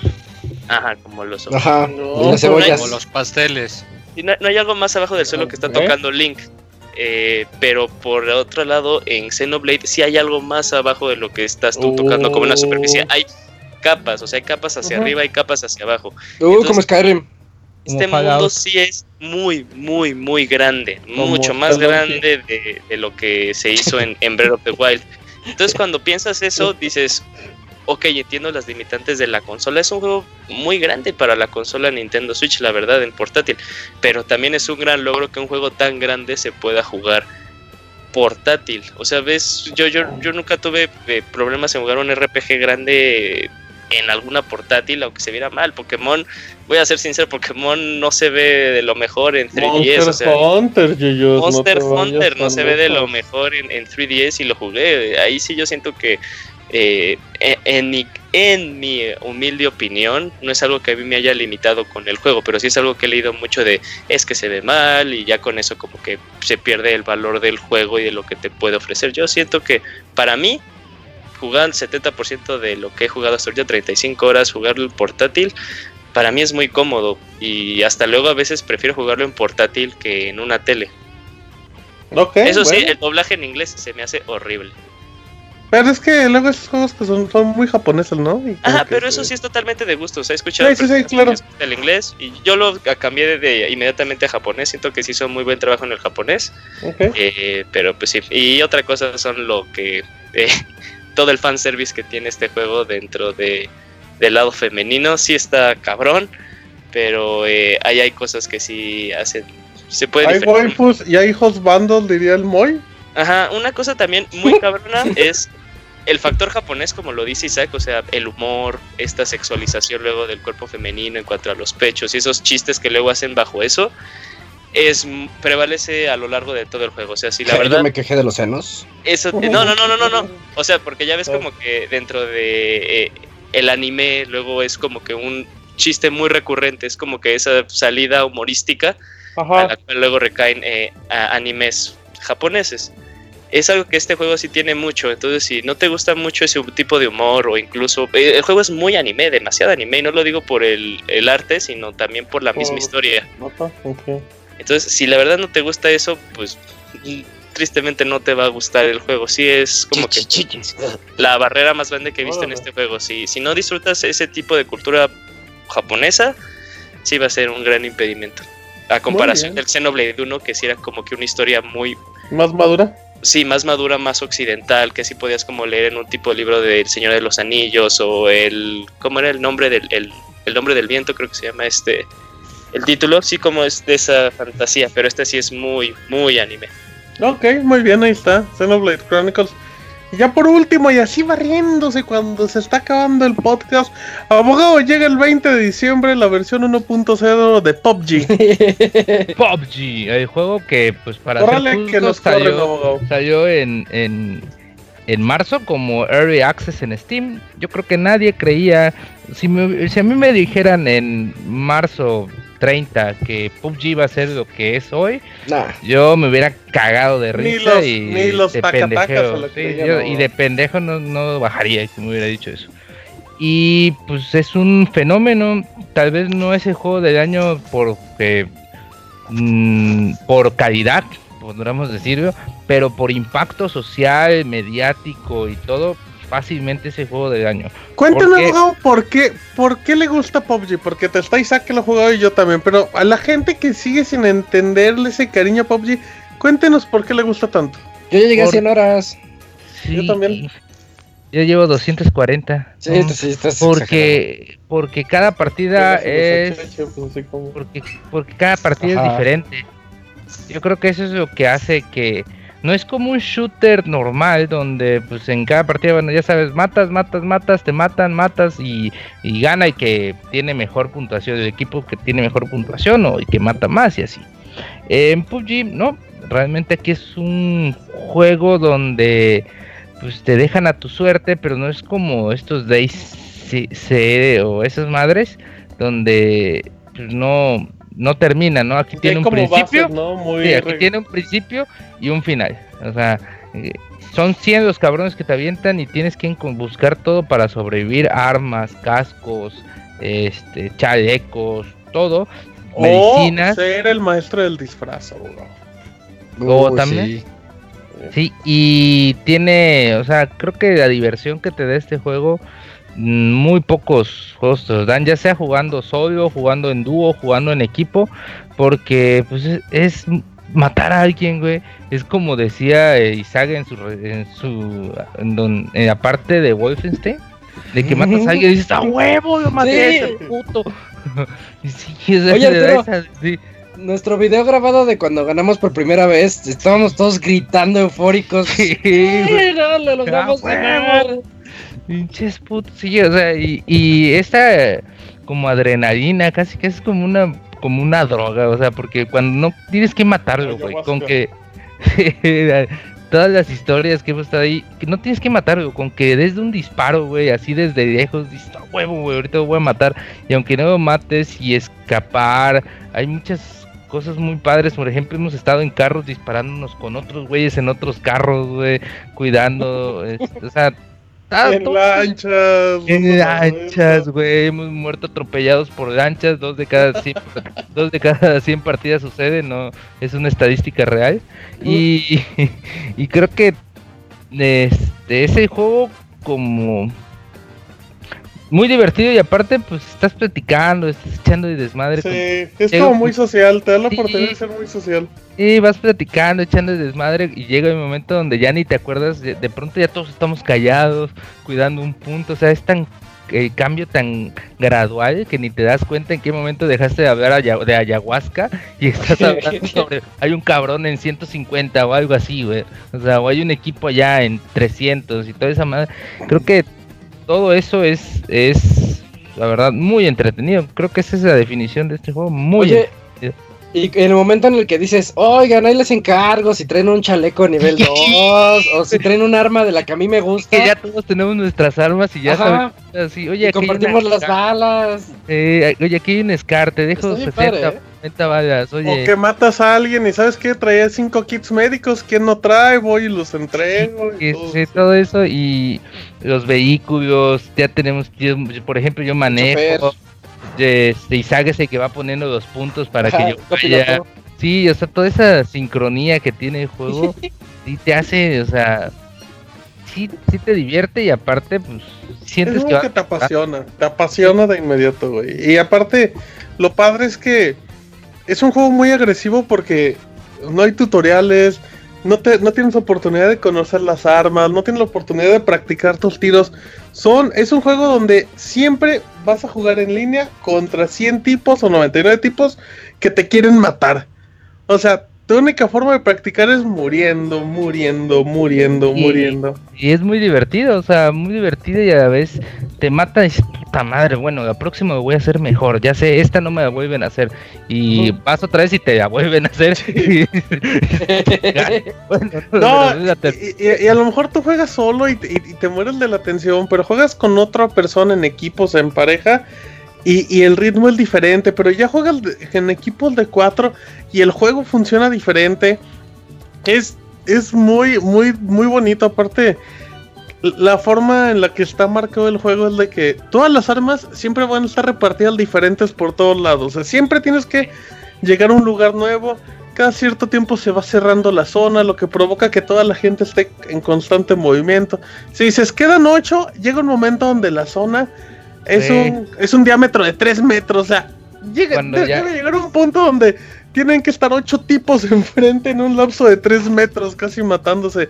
Y es una locura, es una completa locura. Y la camaradería que vas agarrando con tu equipo, o sea, eso es que no hay en otro juego. Bueno, tal vez en, en Rainbow Six, pero en este juego es esa camaradería de estar todos ahí como en el pues en la trinchera casi. casi. O, sea, por ejemplo, ¿cuántas partidas no toca que llegamos a una orilla y el de el círculo va a cerrar de la otra orilla del mapa? Es, eh, eh, pues vámonos caminando 15 minutos. No, vámonos en ancha toda esta zona de atrás. Y dices, güey, ya cerró, apúrate, no mames, no hay gasolina, chingas, o sea, todas esas cosas, güey, naden, o así cuando, güey, íbamos en un carro, íbamos en un carro, íbamos alcanzando una zona súper lejos y veníamos en el carro, yo venía manejando y de pronto ya no íbamos, o sea, de pronto estaba lejos y se voltea el carro, güey.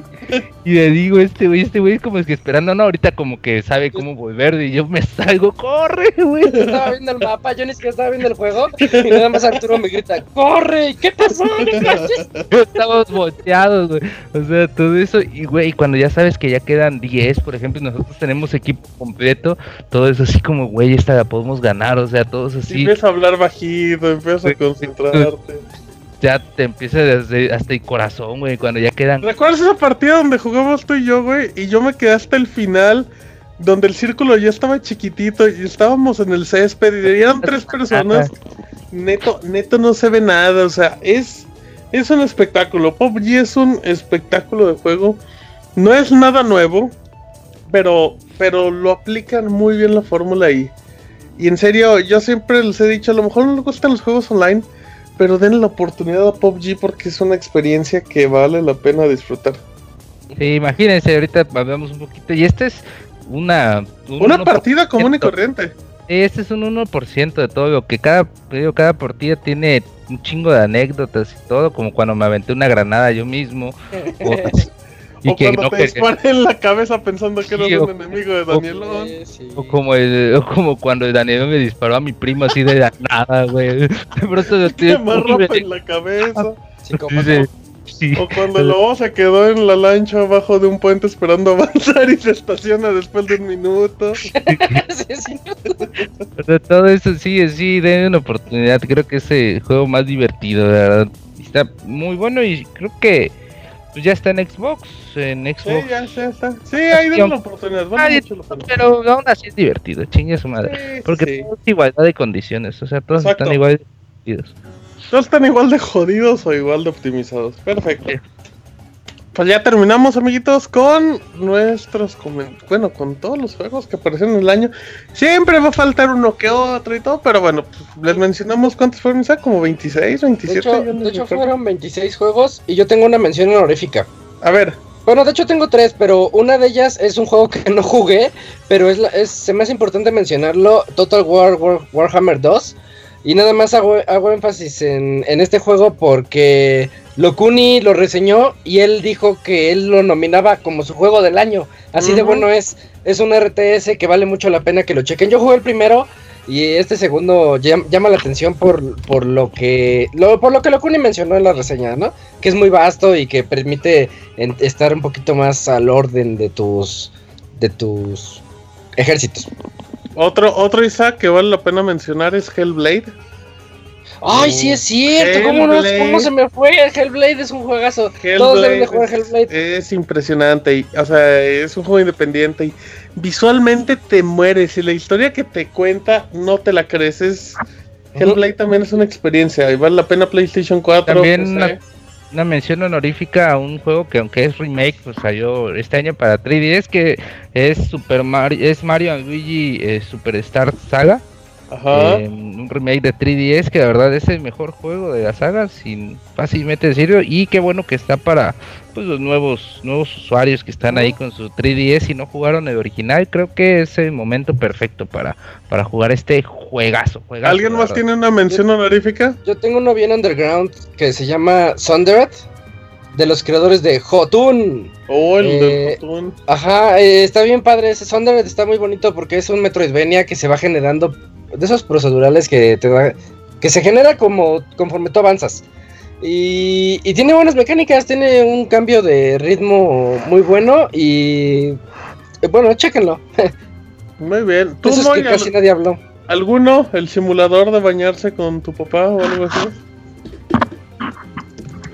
¿Hay uno? Sí, muy sí, sí, existe. Sí, existe. y de hecho, eh, salen varios papás. Y si sale uno negro, por ejemplo, y te vas con él, él no es tu papá y pierdes. Ya es muy evidente. Ah, qué caray. Está bien gracioso.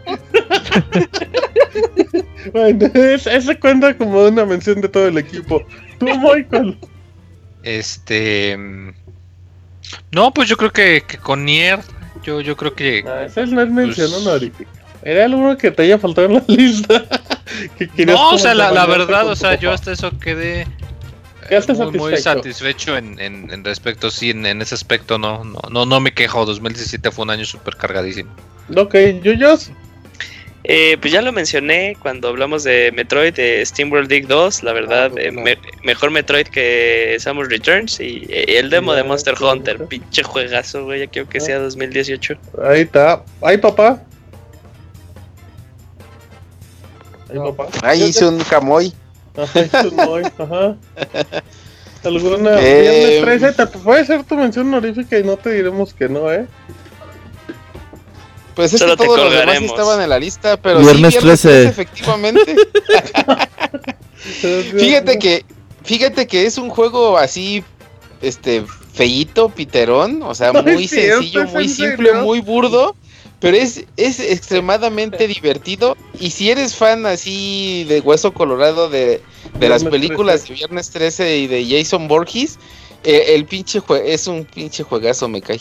Ay, chavita, qué malos gustos tienes. Aquí rapidito, eh, ¿cuál fue? O bueno, Robert faltaba. Sí, ¿no quieres alguna mención honorífica, Beto? Pues no jugué mucho este año, juegos nuevos, pero creo que Puyo Puyo Tetris Uy, Puyo Puyo también es un muy, muy buen juego. Sí, es cierto, sí es cierto, gran juego. la compro. Bueno, muy bien. Oye, ¿cuál es el que más decepcionó? Yo, tengo otra, otra, otra. Antes de que acaben, eh, Blaster Master Zero. Yo no había jugado al original y cuando me tocó jugar el de Switch, el remake, que resulta que está muy basado en el original y que es lo mismo pero en bonito. Está bien padre el juego, chequenlo, es metroidvaniesco. Y por ahí el que más me decepcionó, FIFA de Switch. Ok, pues. en total. mm, buena pregunta. Yo ahorita no recuerdo así alguno que me haya decepcionado, pero. ¿Ustedes alguno que quieran mencionar? Sonic Forces. El momento en el que ah, iba a salir el avatar dije, ah. ya valió madres. Sonic Forces, ahí está válido. Eh, ¿Alguno, ah. Chavita? Dice Chavita, viernes 13. Pareces papá. No. no decepcionó ninguna. No sé, no sé, es que ahora sí. No, pues también igual, cuando ves al, avatar ahí en Sonic Forces y que dices, no, ya esto ya valió. Es que hay tantos juegos tan buenos que la verdad, como que ahorita pensar en si en alguno malo, malo en particular. Por ejemplo, recuerdo mucho como el Bomberman cuando arrancó en Switch, estaba súper feo. Ese le encantó a Camuy. Regresé a Bomberman R y ahorita está, ya es otro juego, güey. Pues sí, nada más se tardaron como seis meses en optimizarlo, pero pues aún así. Pinche Konami, ah. es, la única vez que voy, a, que voy a volver a ver a Huemon en un juego de aquí a siempre. de aquí a nunca, más bien. De esa nada. Stardew Valley de Switch, cómprenlo también. Cómprenlo, cómprenlo. Sí, muchos juegos. Es puro crack. Decepción Destiny 2, güey. Ah, mira, ahí está. ¿Te decepcionó? Ah, mención Sí, ya- honorífica. yo, ya, yo ya no quiero jugar Destiny 2, güey. mención honorífica, DIR 4. Está muy bueno, es el mejor juego de carreras casi aparte de Forza, que no vemos tampoco. Ah, mira, sí es cierto. Forza, sí, DIR Oye, yo 4 quiero- y Yo quiero saber por qué decepcionó a Eugene Destiny 2. Eh, o sea, la historia está muy chida. Al inicio estaba muy padre el juego, pero, eh, por ejemplo, ya cuando lo comparas a lo que lograron con Destiny 1, y es que aquí Ah. sí es como que exigir. Destiny ¿Se acaba la 1 fórmula? Sí, Destiny 1 llegó a un, un punto en el que era bueno, o sea, eh, era muy bueno todo lo que habían hecho, todo lo que habían dejado de Destiny vainilla, eh, lo habían mejorado. Llega Destiny 2 y ok, sí, estuve jugando, jugué como en una semana veintitantas horas, eh, pero llegó un momento en el que ya dejó de tener sentido. Todas las cosas que tenían padres de Destiny eh, se empezaron a, que- a quedar fuera, eh, por ejemplo, la raid en vez de que me emocionara de que fuera martes de raid, y decía, ay no, esta raid es la peor raid que he jugado. Y creo que lo decía así, él lo con- mientras jugábamos, decía, ay no mames, otra vez. Eh, frijoles. o sea, yo la verdad no quiero, no compré la expansión de Destiny 2 porque no quiero saber nada de Destiny 2 ya. ¿Acaso que haya como que un cambio muy cabrón como cuando salió eh, Taken King? Pero volvemos a lo mismo, o sea, es- es- esto ya más bien es, es, un, es queja. No voy a esperarme a que sea eh, año 2, a que sea Taken King, cuando ya habíamos llegado a este punto en la historia de Destiny. O sea, todo el progreso parecía que tal cual les valió madres y dejando de un lado lo de las armas y todo el loot que habías conseguido en el 1. Pero había muchas cosas buenas, muchas mecánicas que decidieron no pasarlas. Y que ahorita está escuchando muchas cosas malas del- de la expansión porque son cosas que ya estaban y que ahora están escondidas en este método de pago. Entonces ya es como que es queja y, y- es queja y sí así de no, pues yo ya no quiero hacer nada de Destiny 2 y, y porque después de jugar la beta de Monster Hunter, no manches, una beta me hizo jugar 6 horas de Monster Hunter, no lo puedo creer. Eh, no mames, o sea, ese ya va a ser como mi juego para ir de multiplayer. Oye, rápido, como excepción, que ya se me, se me había olvidado, eh, Mass Effect Andromeda. ¡Oh, No sabía que el juego no está este tan malo. Está de lanzamiento es- tenía muchos errores que la verdad no se pueden permitir para, para este tipo de producción. Era uno del juego de marzo, pero bueno. Rápido, ya nada más terminamos juego del año, Isaac. Está bien difícil, pero sí me quedo con Nier. Ok. Eh, Muy difícil. Sí, Nier. Difícil igual, pero, pero Nier, la verdad. Chuyos. Destiny 2, ah, no es cierto, Super Mario dice. Ok. Chavita, no se vale decir viernes 13. Está baneado ese. Ah, difícil decisión. Está re difícil. Está re difícil. Ah, va. Eh, venga, venga, venga. pues por, ar- por arriesgarse, por in- in- em, Intentar- iniciarse. Ajá, ya, Viernes ¿cuál? 13, ya, di viernes 13. Chorizon, Chorizon. Ok, Está bien. No, pues, súper arriesgado, chavita. sí. Por las horas que jugué y la diversión, eh, PUBG. Me parece bien. Yo me quedo con Zelda. Robert. Yo me quedo con Zelda. ¿Y Robert? Zelda, sí. Entonces gana PUBG. Porque aquí está felices. winner, winner, chicken dinner. y- Exacto, pollito para todos mis amigos. Y para Eh. feliz Navidad para todos. Exacto, feliz Navidad a toda la gente. Que les tengan muchos pollitos. Vivan o no en. Japón. Ajá, exacto, les agradecemos a todos como siempre que nos escuchen año tras año y bueno, pues ya regresaremos, nos tomaremos las respectivas vacaciones de unas semanitas, así es que, Abril. ajá, regresamos hasta junio, acabando el mes. Em, gracias a toda la gente que siempre nos, nos ha acompañado y nos escucha todos los lunes y descarga el podcast y deja ahí su comentario, la verdad siempre es muy valioso saber de toda la retroalimentación que, que hacen este programa, que les agradecemos, que hacemos lo posible por pues por ofrecerles la mejor versión de nosotros semana a semana. Eh, gracias al chavita mexicano que nos acompañó hoy representando al chavita japonés y al chavita diseñador.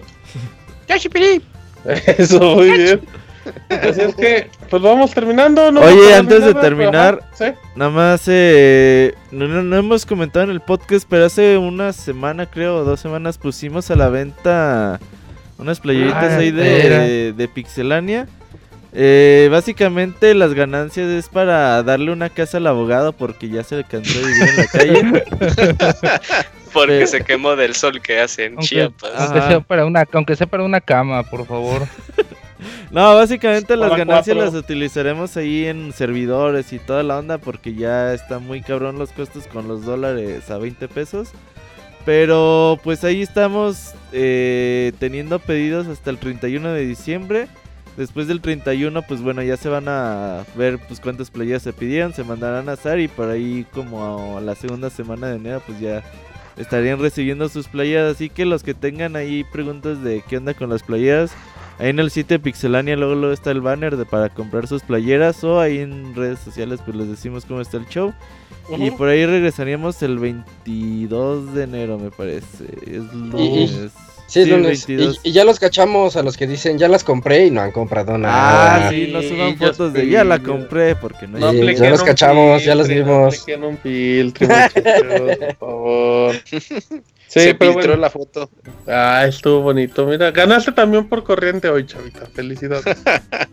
Pensaremos muy seriamente cambiarte por el camo. Sí, ¿Cuánto vale la playa? Preguntan en el chat. 160 pesos más envío. Sí, aparte se vende por Mercado Libre, es una plataforma que pueden pagar con tarjeta, todo legal y bonito. pueden comprar varias, pueden comprar varias tarjetas, varias eh, playeras y pagar un envío. el envío. Ahí tenemos dos links, uno que es para comprar una playera individual, ya eh, tenemos cuatro colores, rojo, azul, negro y blanco. Y ya para el que desee comprar dos o más, pues tenemos otro link para que compren las dos playeras o más.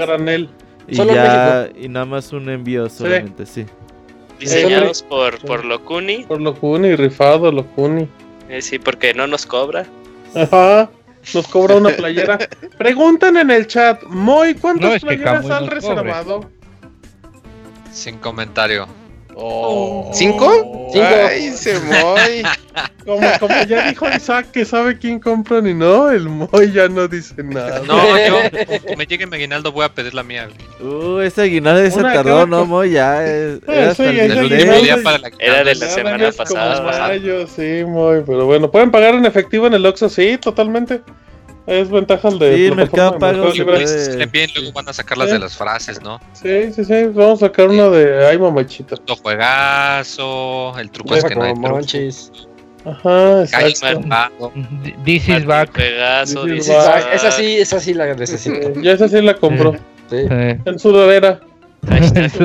abogado. Una flecha con el Juanito. Una mochila, una mochila que diga This is back.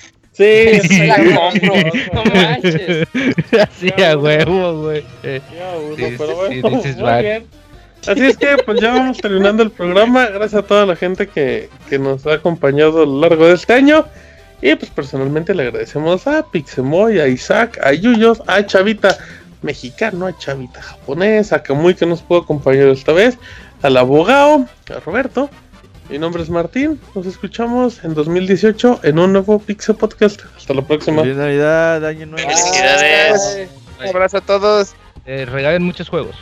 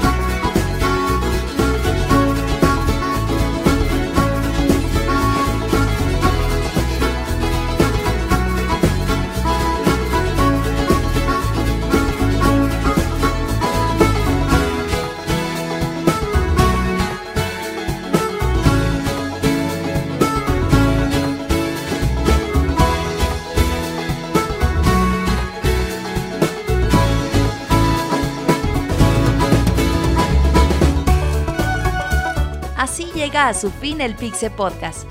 Los esperamos la próxima semana con un nuevo programa. Búsquenos en iTunes como Pixelania y descarguen este podcast. Muchas gracias y hasta la próxima.